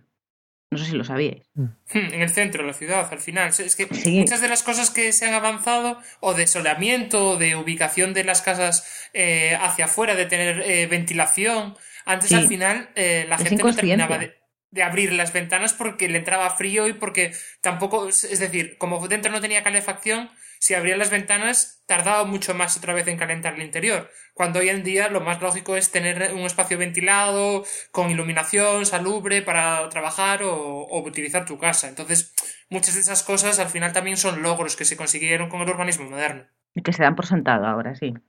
Hmm. Eh, no, bueno, insisto un poquito, lo que he dicho antes, que hay mucha hipocresía. O sea, la gente ve esas ciudades tradicionales con un punto de vista romántico que no Mm. tiene nada de realidad. Y no hay más que leer, pues eso, a- antes he dicho a, bueno, no sé, pues podemos decir a Charles Dickens, por ejemplo. O sea, en vez, de leer, en vez de leer a Harry Potter, donde estas ciudades son encantadoras y tal, vamos a leer a Charles Dickens, a ver qué cuenta, porque él lo estaba viviendo eso. Mm. O, o a Galdós, en fin, a la gente que escribía, cómo vivía la gente en estas ciudades en el siglo XIX. Todo lo que estáis diciendo vosotros. Entonces, es una hipocresía muy grande añorar esas, esas ciudades y esa arquitectura, con viviendas, con habitaciones que no tenían ventana, con habitaciones que daban unos patinillos de luces infectos. Es que eso eh, lo tenemos ahí, o sea, lo tenemos en, las ciudades, en los cascos antiguos de las ciudades. Entonces, el urbanismo moderno, decimos lo mismo, tiene muchos fallos, ¿vale? Pues esos fallos habrá que corregirlos, pero no hay que tirar a la papelera o a la basura el urbanismo moderno, en absoluto. Mm. Disney ha hecho mucho daño. Yo os proponía si lo enlazábamos ya con, con la unidad de habitación de Marsella, que es un Mm, sí. edificio en el que él plantea muchos de estos puntos urbanísticos, reunirlos en un único edificio y crear casi un edificio ciudad, ¿no? Por ir avanzando un poquito en el tema.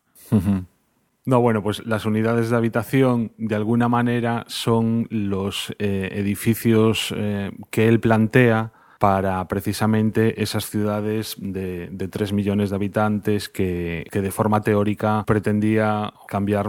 O sea, él decía para París, pero en realidad le daba lo mismo cualquier otra ciudad. ¿eh? Incluso también creo que la planteó para Barcelona y más ciudades. Entonces, eh, lo que los bloques de viviendas que ahora estamos totalmente acostumbrados a, a convivir con ellos, pues uno de los precedentes son estas unidades de habitación que, que plantea Le Corbusier, que son bloques, digamos, rectangulares en forma, con cinco o seis plantas. Bueno, no sé exactamente las plantas que tienen. Pues tenían más o menos, mira, yo estoy viendo aquí, estoy viendo unos datos que eran unos, unas moles de unos 140 metros de largo, 24 de ancho y 56 de alto. Eh, Unas 12 o 15 de altura. Unas 12 o 15 plantas, eh, pero que, que se preveía casi que tuviese 58 apartamentos, que diese eh, por planta, eh, que tuviese calles interiores, jardines, Claro. eh, pistas de atletismo, gimnasio, o sea, que fuese como que... Pues ahora hay muchos proyectos Pequeñas también ciudades actuales. Son dentro- pequeñas ciudades dentro de un y, hay, y hay muchos hay muchos proyectos actualmente eh, que están apostando por este tipo de diseño, que realmente eh, es lo que apuesta un- una importante pata de la sostenibilidad se basa en este tipo de edificios, en los que si tú para ir al gimnasio no te tienes que mover de tu casa o de tu bloque, pues estás no contaminando por el camino, no poniendo una... O sea, que era una... eh, Para mí Le Corbusier, eh, aunque era un publicista genial, pero tiene muchas, muchas ideas muy actuales que se siguen usando a día de hoy. Por ejemplo, cuando hablamos de la casa es una máquina de habitar, toda la serie de viviendas que hace Citroën te está hablando de una prefabricación y de una estandarización de la construcción. Aquí te está hablando de sistemas eh, que un edificio que se ha quedado ahora mismo en los bloques de viviendas que conocemos, pero él estaba hablando como viviendas con su propio club social, sus restaurantes, o sea, una mini, un mini barrio metido en altura en bloque y liberando la planta baja para, para, toda la- para el uso de la ciudad. Es un modelo que no única y exclusivamente es como entendemos ahora el bloque, un montón de casas pegadas unas a otras, sino que él entiende como mucho más, ¿no? El hall como punto de encuentro. La en, calle en la primera de las un- eh, justo el- Mm. en- en la primera de las de las unidades de habitación que fuera de Marsella, estamos hablando del año 1945, creo que es en la cuarta planta hay una, una planta que está única y exclusivamente dedicada a restaurante, a supermercado y eh, viendo documentales sobre la unidad de habitación y eh, con testimonios de gente que los vivía desde el principio, pues eran auténticas calles, eran, eran eso, eran como las plazas donde la gente iba, decían, íbamos al supermercado no a comprar, sino simplemente a relacionarnos Mm. Con guarderías en la planta alta, mm, pues eso, gimnasio, y encima estaban planteadas con un montón de espacios verdes, o sea, el edificio aislado, de- o sea, con mucho espacio exterior, de tal manera que se evitasen pues, lo, lo que es el concepto de calle estrecha, ¿no? Mm. Y digamos que estas unidades de habitación eran eso, las que poblaban, eran la- el tejido residencial de esas ciudades para tres o más millones de habitantes. Y si, si me permitís unir también con el podcast anterior que hablamos, creo que lo mencionamos, el modelo ese de, bueno, de la gente que ande por Barcelona, a- al lado, en San Just Bern, está el, el Walden 7 de Ricardo Bofill, ¿no? Que intenta recuperar en cierta medida esa idea de el edificio como comunidad y que tiene pues eh, ofrece unos espacios interiores comunes que tratan de hacer comunidad eh, dentro del edificio mismo. Bueno, y yo creo que esto, mm, en cierto modo, eh, quizás en Europa no, pero en Estados Unidos sí que se ha llegado a poner en práctica. A lo mejor no hay restaurantes y guarderías dentro de los edificios, pero que haya gimnasio y lavandería y ese tipo de cosas es lo más común del mundo. Hombre, y aquí en España, en. Coruña, yo, mm, bueno, o sea, fue, fue curioso. Me di, yo cuando nací, pues vivía en un barrio, en el barrio de las Flores. Hombre, Que el barrio de las Flores eh, es un barrio que se construyó a finales de los años 60 mm, para acoger a un montón de gente que había sido desalojada de, de sus casas por el típico viaducto que se hace o que se hizo en la entrada a la ciudad y entonces había que darle residencia a toda esa gente y se construyó pues un barrio eh, a exprofeso, ¿no? Y muchísimas de las ideas que del movimiento, del urbanismo del movimiento moderno se aplicaron. Mucha de la edificación era en bloques y tenía esas calles. Esas calles, eh, en este caso, no eran cerradas, sino que, mm, digamos que no tenían fachada, con lo cual la ventilación era muy grande y estaban llenas de locales comerciales. Es que al final yo creo que las propias unidades de habitación fueron como un modelo que fueron como un prototipo de vivienda social, por así decirlo. Yo creo que se plantearon como para albergar eh, la migración que estaba sufriendo la gente del campo a la ciudad, ¿no? Y poder albergar a toda la gente que llegaba en unos edificios, eh, máquinas, por así decirlo, que, que contase con todos los equipamientos necesarios. Entonces al final tenías tu propia vivienda, pero a la vez tenías lugares de relación con otra gente, lugares de, de, com- de comercio, to- todo el espacio que necesitabas en, lo tenías en tu propio edificio, hasta en la, en la propia cubierta había eh, se volvía a recuperar ese espacio con la cubierta con, con uso, es decir, haciendo una cubierta plana y en la que se pu- pues albergaba desde una escuela infantil a zonas de juego para niños, a espacios verdes y utilizar ese espacio también como un espacio a mayores que, que daba un valor ¿no? a, ese, a ese edificio. Y al final ese modelo de vivienda social o de bloque todavía pervive hoy, hoy en día. Que a lo mejor no es el modelo más idóneo, como se critica en el blog de Satán es mi señor, pues seguramente, pero hay, es un paso más de eh, tener una vivienda social y de un uso, ¿no? Pues a lo mejor hay que dar el siguiente paso, pero ese paso, por lo menos, de conseguir un, un proyecto de, de alojamiento, de eh, sitio protegido en el cual poder vivir, es, es importante. Entonces, a lo mejor estamos en el momento de dar el siguiente paso, pero sin desvirtuar lo anterior, que también es importante. Sí, o sea, desde luego el la componente social de toda, de toda esta nueva arquitectura es evidente. O sea, se pensaba sobre todo en, en la persona y sobre todo en el desfavorecido, no tanto en, el, en, en la ciudadanía acomodada, ¿no? Y probablemente uno de los problemas que tiene la arquitectura de hoy, eh, de hoy en día, es que lo que se ha hecho es copiar el modelo, pero no el razonamiento previo que lleva a todo ello.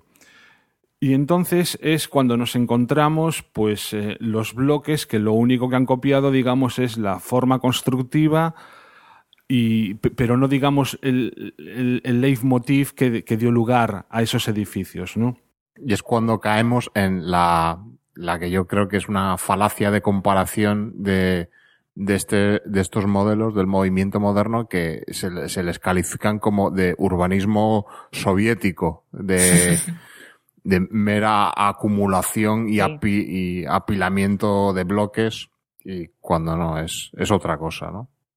Fallida o no, pero Está claro. De todas formas hay que poner las cosas en su contexto, como estáis diciendo. La unidad de habitación de Marsella se hace nada más terminar la Segunda Guerra Mundial, con unos problemas terribles de destrucción. Hay que reconstruir corriendo, hay que alojar a mucha gente, hay que hacerlo barato y cumple su función. O sea, y, y se hace, lo que habéis dicho antes, con un criterio social que, luego cogemos el rábano por las hojas, pero había que coger el proceso de cómo se crea, cómo se crea esto y por qué se hace. Y a mí me parece. También es verdad que estas unidades de habitación de Le Corbusier pues, fracasaron de éxito, pero claro, Le Corbusier no tenía la culpa. Eh, hacía unas viviendas pensando en la clase media baja y resulta que a quien le gustaban de verdad era la gente súper culta y súper rica. Entonces ahora la, unidad de habitación de Marsella sigue, sigue viva y está muy bien, pero ahora ves debajo aparcados los Porsches, los Maseratis y los Ferraris, porque los apartamentos estos súper baratos los ha acabado comprando la Jet de la Jet que son los que disfrutan teniendo ahí un pequeño apartamento, un pequeño estudio, llegándose allí pues, a, pues, a sus amigos, hacer una pequeña fiestecita. Entonces, ha perdido su función social en ese sentido. Pero bueno, eso no es culpa de Corbusier, que les saliera tan bien, tan bien que, que nos gustara a todos. Eh, pero vamos, creo que sí, a es día un, de es un hoy, paso. Sí. A día de hoy, lo que es esa calle que decíamos antes, creo que estaba en la cuarta planta con, con restaurantes y todo eso, ya no funciona de esa manera. Ahora hay un hotel. Que además es carísimo. Claro, claro. Es que tú imagínate lo que puede valer dormir en la unidad. Vamos. Sí, sí, a mí me además es, encantaría. es eso, es un hotel eh, que no es un hotel de super lujo, pero está, como saben el tipo de público que van a traer, pues me parece que son 200 y pico euros lo que vale pasar una noche allí.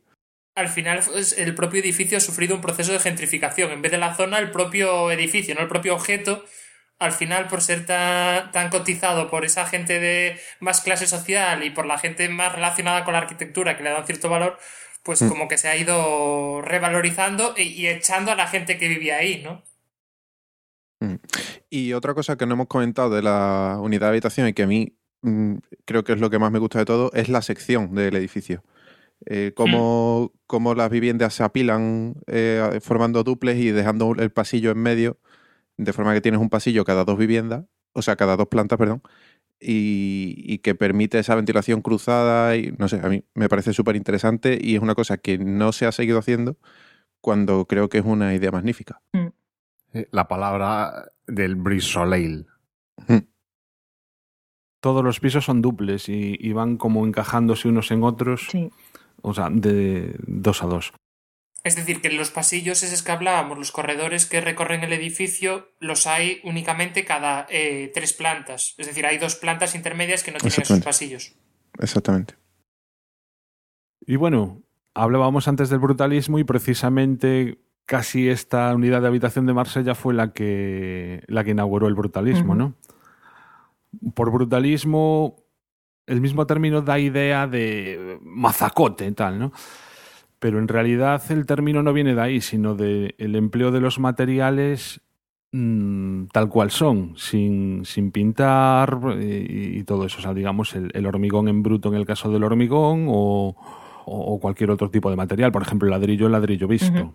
Sí, es que el hormigón se le, se le daba se le daba uso como material estructural, pero luego era indigno y entonces había que disimularlo. Entonces se le hacía que hiciera el trabajo sucio de soportar el peso del edificio, pero luego se le tapaba con materiales bonitos. Y hasta que llegó un momento que dijeron, bueno, si el, si el hormigón tiene esa dignidad de trabajar y aguantar el peso y de funcionar fantásticamente como material de construcción, ¿por qué no le dejamos que se vea? Y me parece además lo más honrado. Lo más honrado es, ya que hace el trabajo sucio, que también reciba los aplausos. Y entonces, eso todavía hay gente que no lo admite, que el hormigón lo aceptan mientras, mientras no se vea.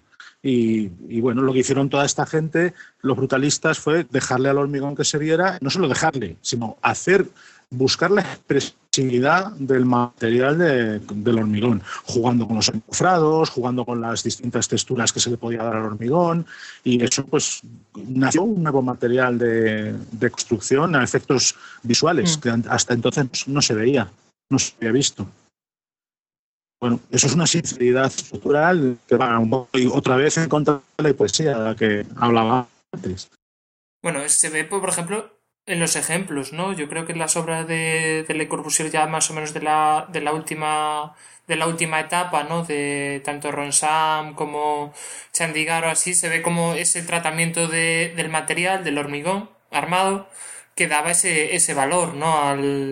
Al edificio y esa caracterización tan, tan importante en el propio edificio y que al final cuando entrabas te daba esa apariencia de, de material pétreo pero que era como también algo moderno, porque al final el hormigón se estaba usando como algo que no se había usado hasta el momento y como algo que le daba también ese carácter moderno.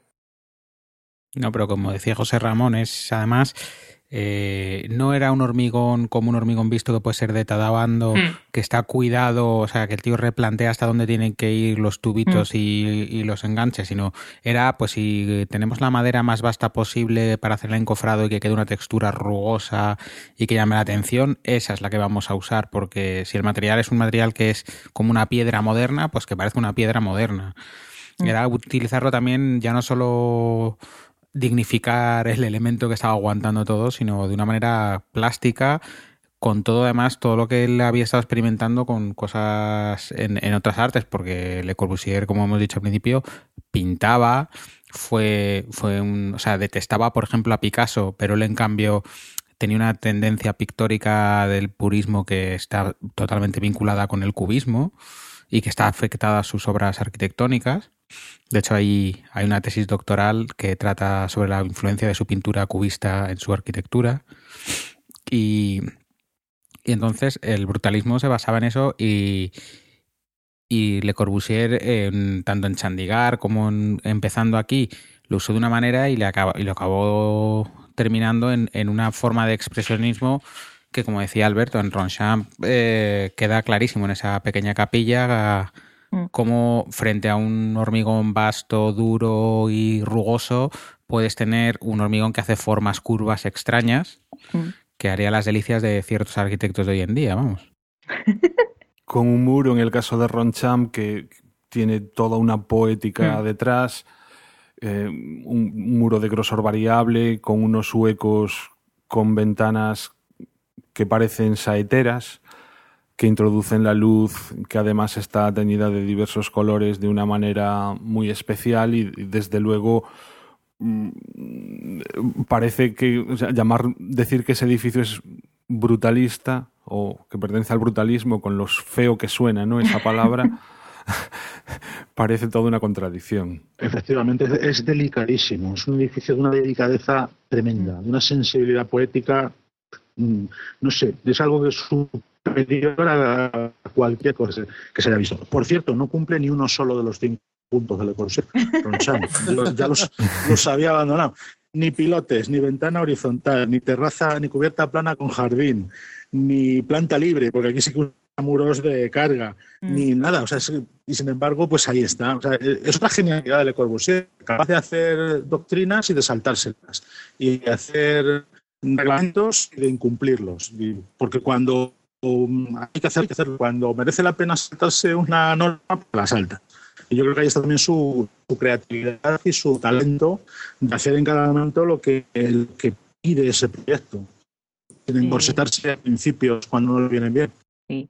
Eh, yo os quería contar una cosa. Otro ejemplo del brutalismo, expresionismo que hablamos es el que yo, yo os quería comentar de las Maison Yaoul, que si podemos, Juan, dejamos un enlace, no quiero enrollarme mucho.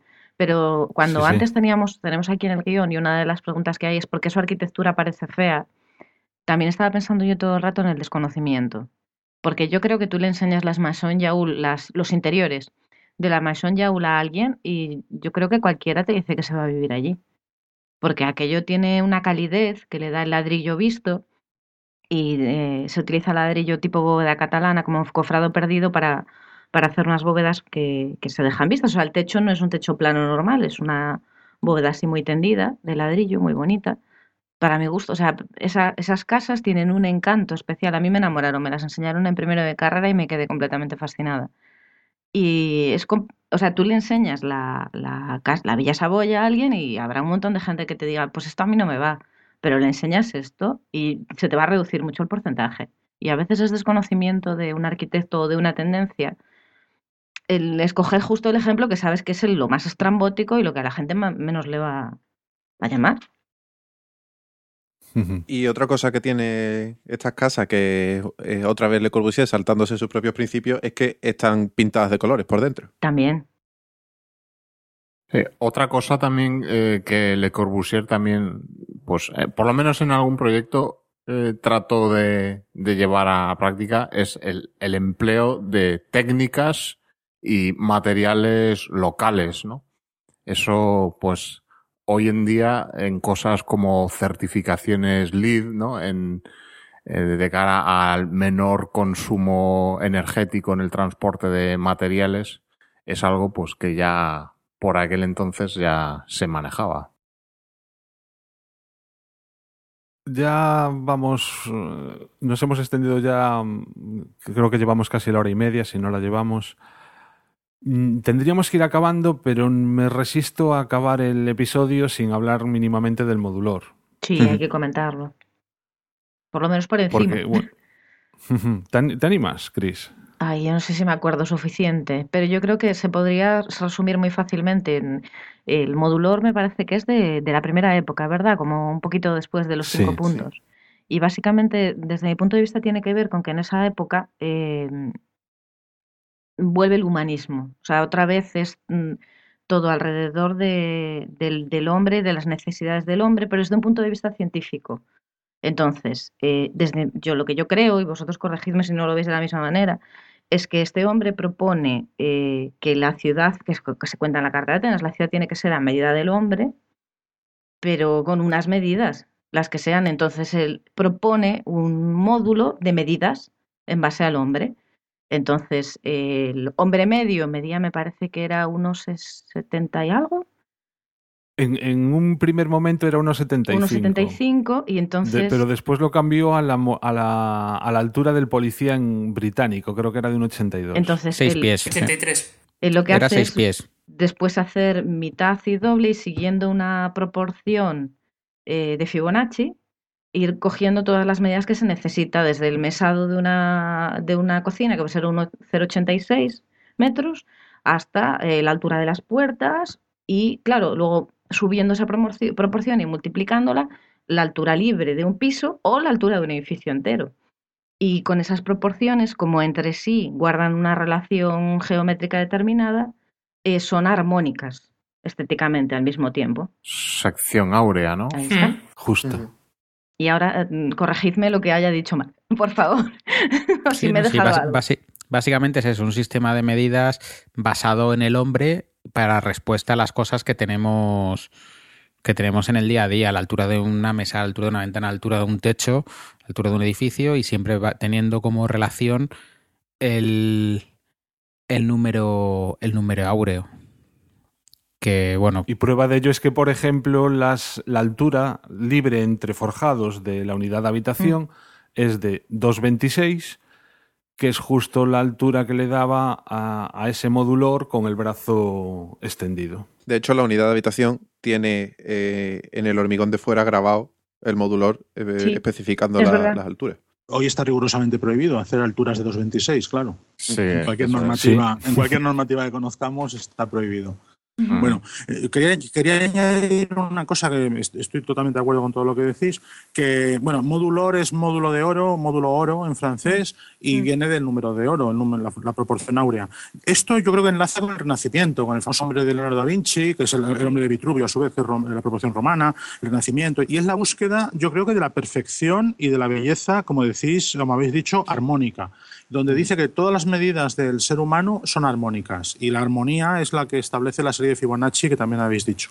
Pero al mismo tiempo que tiene esa visión, eh, no sé cómo decir, renacentista, humanista y tal, también está esto pensando en lo que ha dicho antes Luis de la prefabricación. O sea, si, Sí. si estipulamos una serie de medidas que todos conozcamos y que sean universales, pues podemos hacer casas prefabricadas por piezas, por módulos o muebles, eh, todo tipo de accesorios que todos sean compatibles entre sí, de manera que si esto se hubiera extendido y se hubiera eh, generalizado, pues todos podríamos comprar tal mesa en tal sitio y tal silla en tal otro y coincidirían, serían armónicas, serían unas medidas similares, eh, coordinadas y viviríamos en un mundo mm, armónico, que está Pero, muy bien. José, para gente, José para Ramón, gente- si, no nos ponemos, Sí. si no nos ponemos de acuerdo ni en el cargador del móvil. Exacto. exacto. exacto. Sí, es que yo creo que la- la línea va en el sentido contrario, en el que cada, cada uno haga sus cosas a su manera y que sea todo incompatible para, para no poder intercambiar nada con nadie.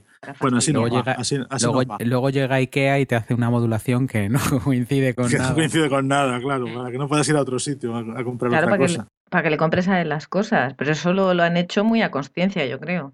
Sí, sí, sí, sí. Y luego, bueno, eh, yo creo que por no extendernos con el del número áureo, os, os dejaremos un enlace, por ejemplo, a la Wikipedia en el que eso explica un poco que no deja ser que si coges un segmento A y B, la relación entre ellos es la misma que con el elemento de la suma de los dos y da un desarrollo matemático, pero vamos, que es un número matemático, no es una proporción astrofísica, ni astronómica, ni nada por el estilo. Y que está en la naturaleza. Y que está en la naturaleza, sí. Hay muchísimos ejemplos de, de hojas de árboles, de conchas de caracol, de cuernos de, de mamíferos que siguen una proporción y una, y una curvatura áurea. En fin, sí, parece ser que sí, que realmente existe en la naturaleza esa proporción. Y después Muy también.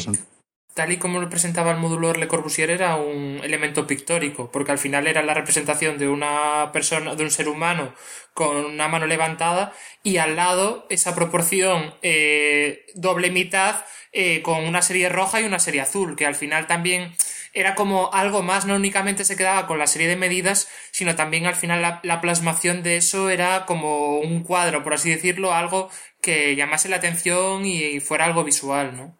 Además es fantástico. Habéis dicho antes que habíais hecho una camiseta utilizando ese diseño. Es que es un diseño fantástico. Es que este hombre tenía un, ta- tenía un talento bestial para, para esto, para la publicidad, para los, para la- para, para los iconos. Es, es- es formidable. Es un diseño formidable. Mira, os voy a contar un ejemplo. Fijaros, es un icono reconocido que en la tienda que montamos de cosas de arquitectos, que empezamos a hacer que diseños de camisetas, usamos un- la silueta del modulor con un texto y nos lo quitaron de la tienda que lo teníamos con una carta de la Fundación Le Corbusier diciendo que no teníamos los derechos para usar ese logotipo. O sea que, fijaos, es una imagen muy reconocida. Eso también quiere decir que no se pueden vender camisetas del podcast. No, no, no, que era... No las hay a la venta. Son para disfrute personal y ya está. Ya, ya, nos, ya nos visteis en las JPod, éramos unas personas de, que nos gusta el riesgo y por eso íbamos con camisetas ilegales. No, no, pero todos los, los derechos, si es para disfrute solo personal, hay más margen, hombre. Sí, sí. Copia privada y estas cosas. Bueno, José Ramón, y, y para ir terminando, ¿nos cuentas así alguna anécdota divertida de Le Corbusier? Porque Le Corbusier a mí me da la sensación de que lo vemos así, pero a mí me da que era un tipo excéntrico, que se hacía fotos sí, sí. desnudo. Sí, sí, sí.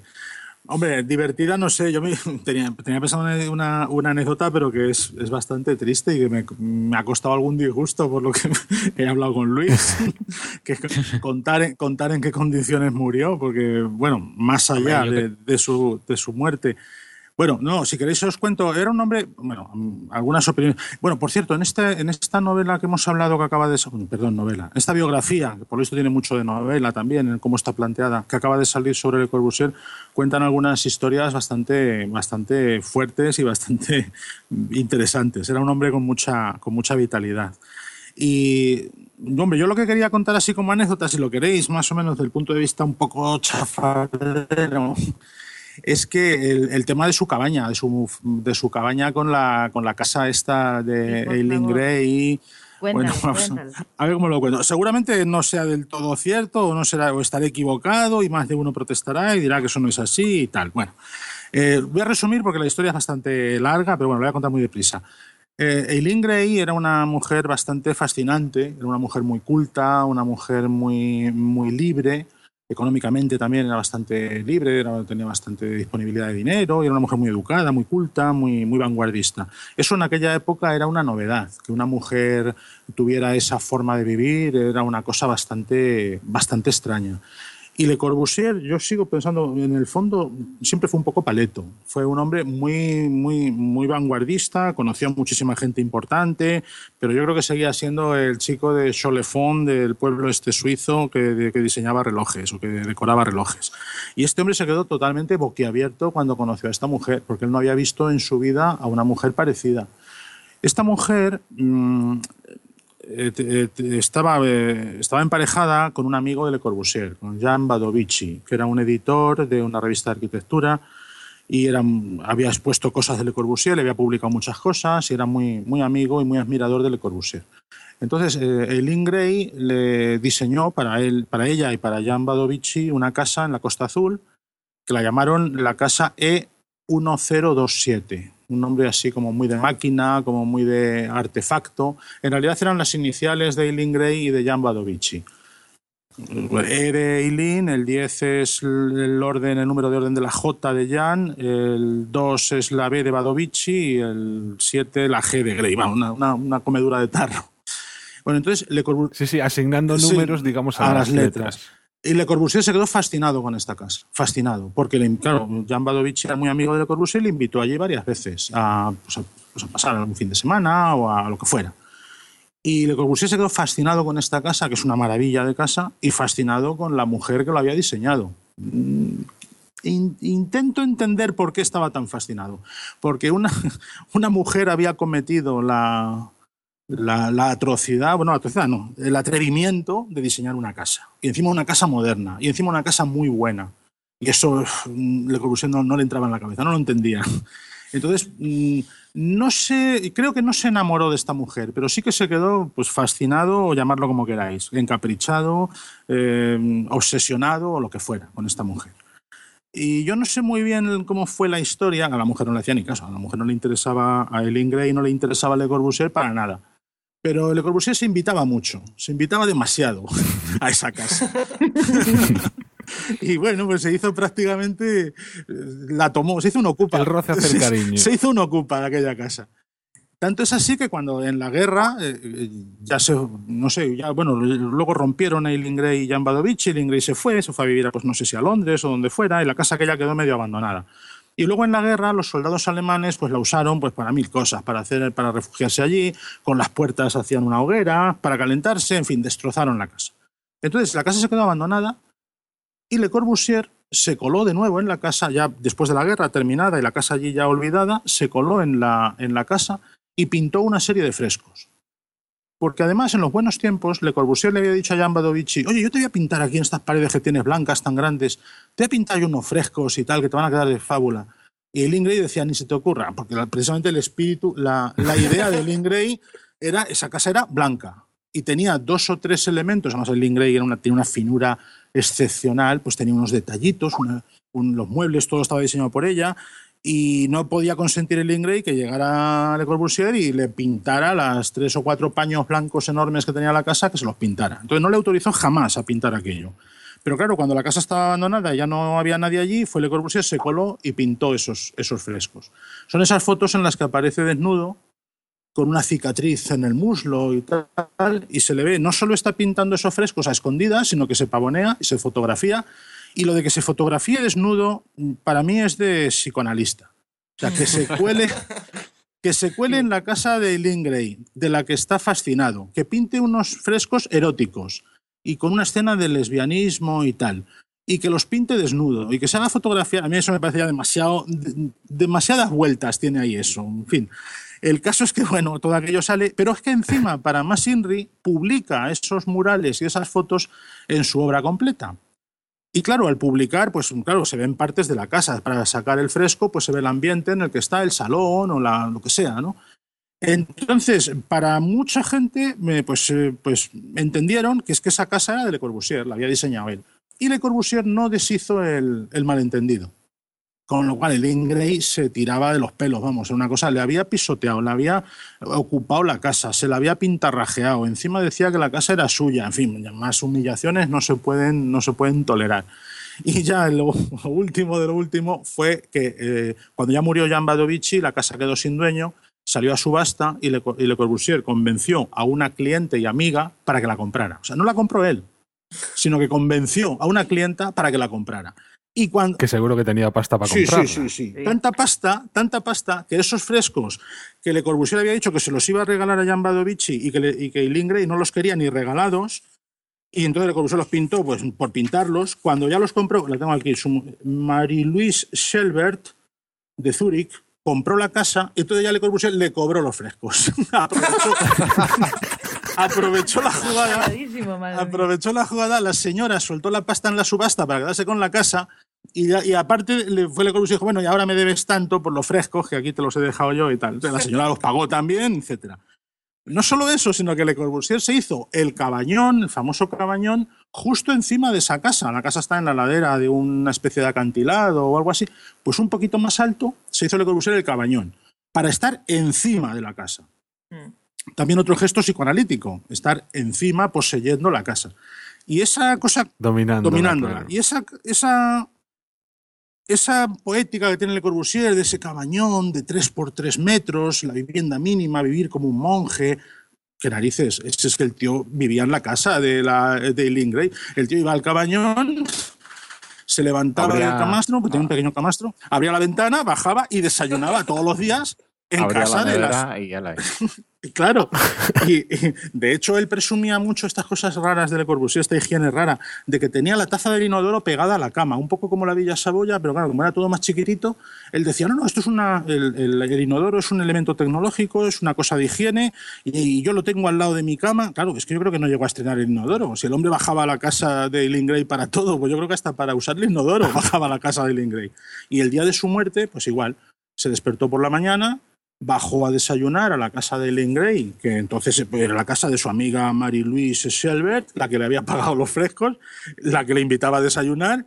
Pues este hombre desayunó tranquilamente y se bajó a darse un baño en el mar y allí le dio un ataque al corazón y murió.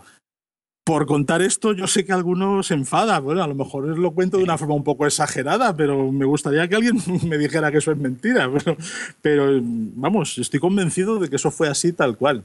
Como si os vale como anécdota que me habéis pedido, esa- eso, Sí, no, yo, eso queda. creo que es mu- que hemos empezado hablando de tu libro y, de, sobre muertes de arquitectos y acabar con Claro. la anécdota de la muerte de, de Le Corbusier era lo suyo. Yo, yo era el que decía que había traído porque, bueno, eh, José Ramón escribe en Cosas de Arquitectos una sección que se llama Crónica en Rosa de la Arquitectura, en la que pues, nos centramos en este tipo de anécdotas y, y nos hemos centrado al principio en los maestros. Y este artículo sobre, sobre el- la muerte de Le Corbusier, bueno, tuvo sus más y sus menos, pero frente a los cinco que se quejaron, yo lo, ya te lo dije, José Ramón, se quejaron cinco, pero se compartió casi tres mil veces en Facebook, eh, no sé cuántas también miles de veces en Twitter y, y a mucha gente también le gustó. Y le Pero gustó ver cinco- que hay... Pero los cinco que se quejaron, los cinco que se quejaron se Muy quejaron fuerte, mucho, mucho. Muy fuerte, sí, se me, quejaron mucho, tuvisteis, sí, muy fuerte. me tuvisteis que pagar unos guardaespaldas, no sé si os acordáis. Sí, sí, sí, sí, por supuesto. Por supuesto. Pero yo te digo una cosa, a mí esta anécdota me encanta y la había leído en cosas de arquitectos y demás, y quería que la contaras porque al mismo tiempo que yo considero que Le Corbusier ha hecho una gran aportación al mundo de la arquitectura y de las artes y de estas cosas, no nos podemos olvidar que, como tú dices, era un chavalito de la show de fondo, como se diga, que sería un paleto o que no tal, y que la gente es humana. O sea, tú podías ser un genio en arquitectura y luego ser un paleto. O sea, es que es así. Tenemos un poco idealizadas a determinadas personas y eso no está bien. Y estas anécdotas las ponen en su sitio. Mira, un- en este artículo, un lector del blog decía que, que le- lo que tú estás diciendo, que Le Corbusier sería un buen arquitecto, pero como persona tuvo mucho que desear, y que el propio Niemeyer contaba en sus memorias en A Sondas do Tempo cómo, cómo llegó Le Corbusier y con malas artes y haciendo trampas le acabó quitando el proyecto del edificio de las Naciones Unidas en Nueva York. ¿Sabes? O sea, si que fue todo. que el tío que el tío era así. ¿Pero vosotros pensáis que Newton era buena persona o Edison era buena persona? Vosotros Edi- un poco y ya os vais enterando. No, no, E- Edi- No. Edison, Edison tenía frito al pobre Tesla. Ahí está. Sí, sí, sí. Y Newton tampoco era buena persona. Ahí Newton está. tam- Ha sido a decir dos, ej- dos Newton la- ejemplos. Claro, es que, pero porque lo sé, Newton la armó, me parece que era con el cálculo matemático, moviendo hilos de la gente que él conocía para que eh, como que se aceptase que era él el que había inventado una cosa que se le ocurrió al mismo tiempo a Leibniz, creo. Sí, algo así ocurrió. Y además, y con un chaval que empezaba, con un jovencito estudiante, Sí. también les fastidió para quitarle algo, lo cual es indignante. O Pero sea, es que es eso, o sea, no tiene que ver una Sí. cosa con la otra. No, no, no, no. Son gente que vive para esto. Y además eso, Le- y en este caso Le Corbusier era un hombre que vivía para que le encargaran cosas, para convencer a los clientes, para ser mejor que nadie. Y bueno, pues, pues efectivamente, pues hacía incluso con malas artes, como ha dicho Luis, pillar un encargo quitándoselo a un compañero. Eso no, tampoco era un, un demonio, era una persona, lo que estáis diciendo, era una Ujú. persona, un ser humano, un ser humano como todos. Yo, después de la anécdota des- y después de que en la escuela de Coruña tengamos una réplica del Cabanón a escala 1-1, eh, a ver si hacen una réplica de la del edificio de Eileen Gray pues en, el- en la planta inferior, a escala 1-1 también, del E1027, que a lo mejor estaría bien también tener representación de alguna mujer arquitecta que, que al final yo creo que sufren como una serie de invisibilidad en toda la historia de la arquitectura. que eh, al final solo todos los maestros son arquitectos hombres y demás y que al final también hay, hay obras interesantes de arquitectas. Sí, sí, claro, claro. Hay un libro de Carmen Espejel que habla de esto, de las mujeres arquitectas, que la verdad es que han estado, ahora ya no, pero, pero hasta hace muy poquito, pues han estado, pues eso, totalmente pisoteadas y, y ocultadas. Ha sido una, una pena, pero bueno, sí. Bueno, yo, yo les decía por, por el chat fuera de programa eso, que hay un libro de Carmen Espejel dedicado a la casa esta de Eileen Gray, que bueno, que es parte de su tesis doctoral, que es muy recomendable su lectura, vamos, porque es muy, muy interesante. Y el libro, el libro que decía también de mujeres arquitectas, que es el de Heroínas del Espacio, también está muy bien, que Sí. al final cuentan las historias de, creo que son cinco o seis mujeres del movimiento moderno que, que al final están totalmente invisibilizadas y empiezas a, a ver, y muchas de esas obras al final fueron asumidas, ¿no? Por, por sus parejas o por el compañero que tenía en el estudio y, y que se han invisibilizado totalmente. Oye, chiquita, qué gozada. Enchufa el tocadiscos y vamos a bailar. Pregunta. Que son as metrópoles delirantes? El concepto es el concepto. Resposta. A banda deseñada na radio. Nunca lo mismo. Metrópolesdelirantes.com Soy un Drácula yeye que a nadie asusto. Si no tiemblan ante mí no me disgusto. Soy un vampiro genial que nada chupa. Aunque después me dirán que estoy chalupa. Soy moderno, soy eterno. Y lo estoy pasando bien. Soy vampiro con melena. Soy un Drácula yeye. Delirante. Bueno, lo tenemos que Sí. dejar ya. Ya, ya no dejo hablar a nadie Ya más. que, que nos hemos alargado mucho y teníamos que dar también un aviso. Eh, no sé si lo sabéis vosotros, pero obviamente el amor será yo donde más se escuches en España, pero el segundo país mm, donde tenemos más oyentes es México. Y precisamente desde allí, desde México, nos han enviado un correo en el que nos eh, invitan del 13 al 17 de abril. ¿Estaríais por México alguno? Pues no. no. No. Este año no. Pues este año no. Pues os perdéis la oportunidad de asistir al decimoprimer seminario de urbanismo internacional Ciudad Agua. Urbanismo sustentable e inteligente, que ya digo, se celebrará del 13 al 17 de abril en el Museo Frank Mayer de la Ciudad de México.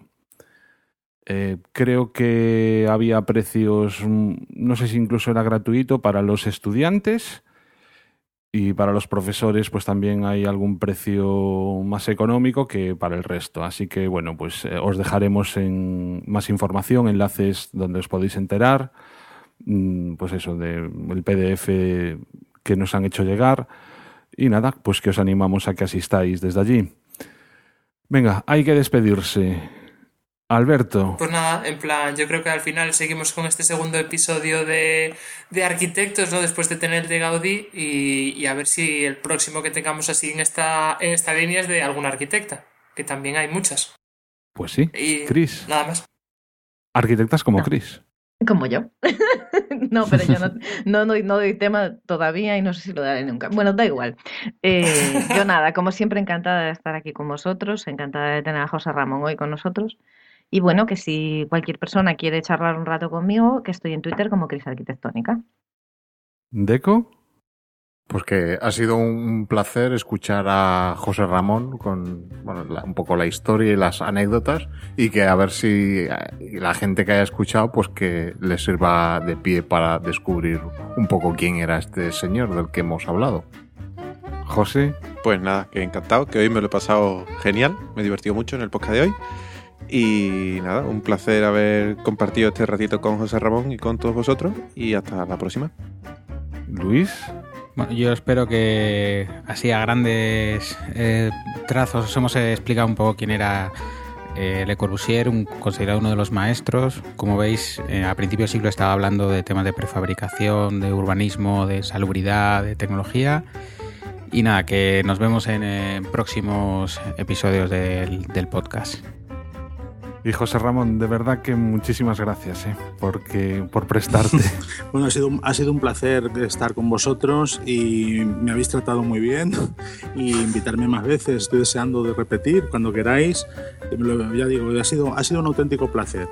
Y respecto a Le Corbusier, pues me gustaría, pues eso, de que la gente piense que no solo es uno de los grandes arquitectos del siglo XX, sino que es uno de los grandes arquitectos de la historia de la humanidad, que se puede comparar a, a Borromini, a Brunelleschi, a, a los grandes, grandes arquitectos de la historia y que siempre es un buen momento ponerse a, a mirar cosas suyas y a estudiarlo un poquito. Y bueno, repito, muchas gracias a todos vosotros que me habéis tratado bastante mejor de lo que me merezco y estoy encantado. Te aseguro que te tomaremos la palabra y, y- y no va a ser la última vez esta, ¿eh? Que Mm. vas a aparecer por aquí. Como mínimo, apúntate el de Frank Lloyd Wright. Yo lo estaba pensando. vale, vale. Pues nada, eh, recordaros que en lamorserayO.es en- encontraréis este y el resto de episodios del podcast, que nos, os podéis poner en contacto con nosotros mandándonos un correo a lamorserayO.gmail.com que también estamos en Twitter, arroba o en Facebook, facebook.com barra. Y que muchísimas gracias por haber llegado hasta aquí y os esperamos en el siguiente episodio. Recordaros también que la música que suene en este y en el resto de episodios del Amor Será Yo se distribuye en el momento de su grabación con licencia Creative Commons, al igual que el resto de contenidos del blog. Muchísimas gracias y hasta la próxima. Adiós. Adiós. Hasta luego. Hasta luego. Adiós. Adiós.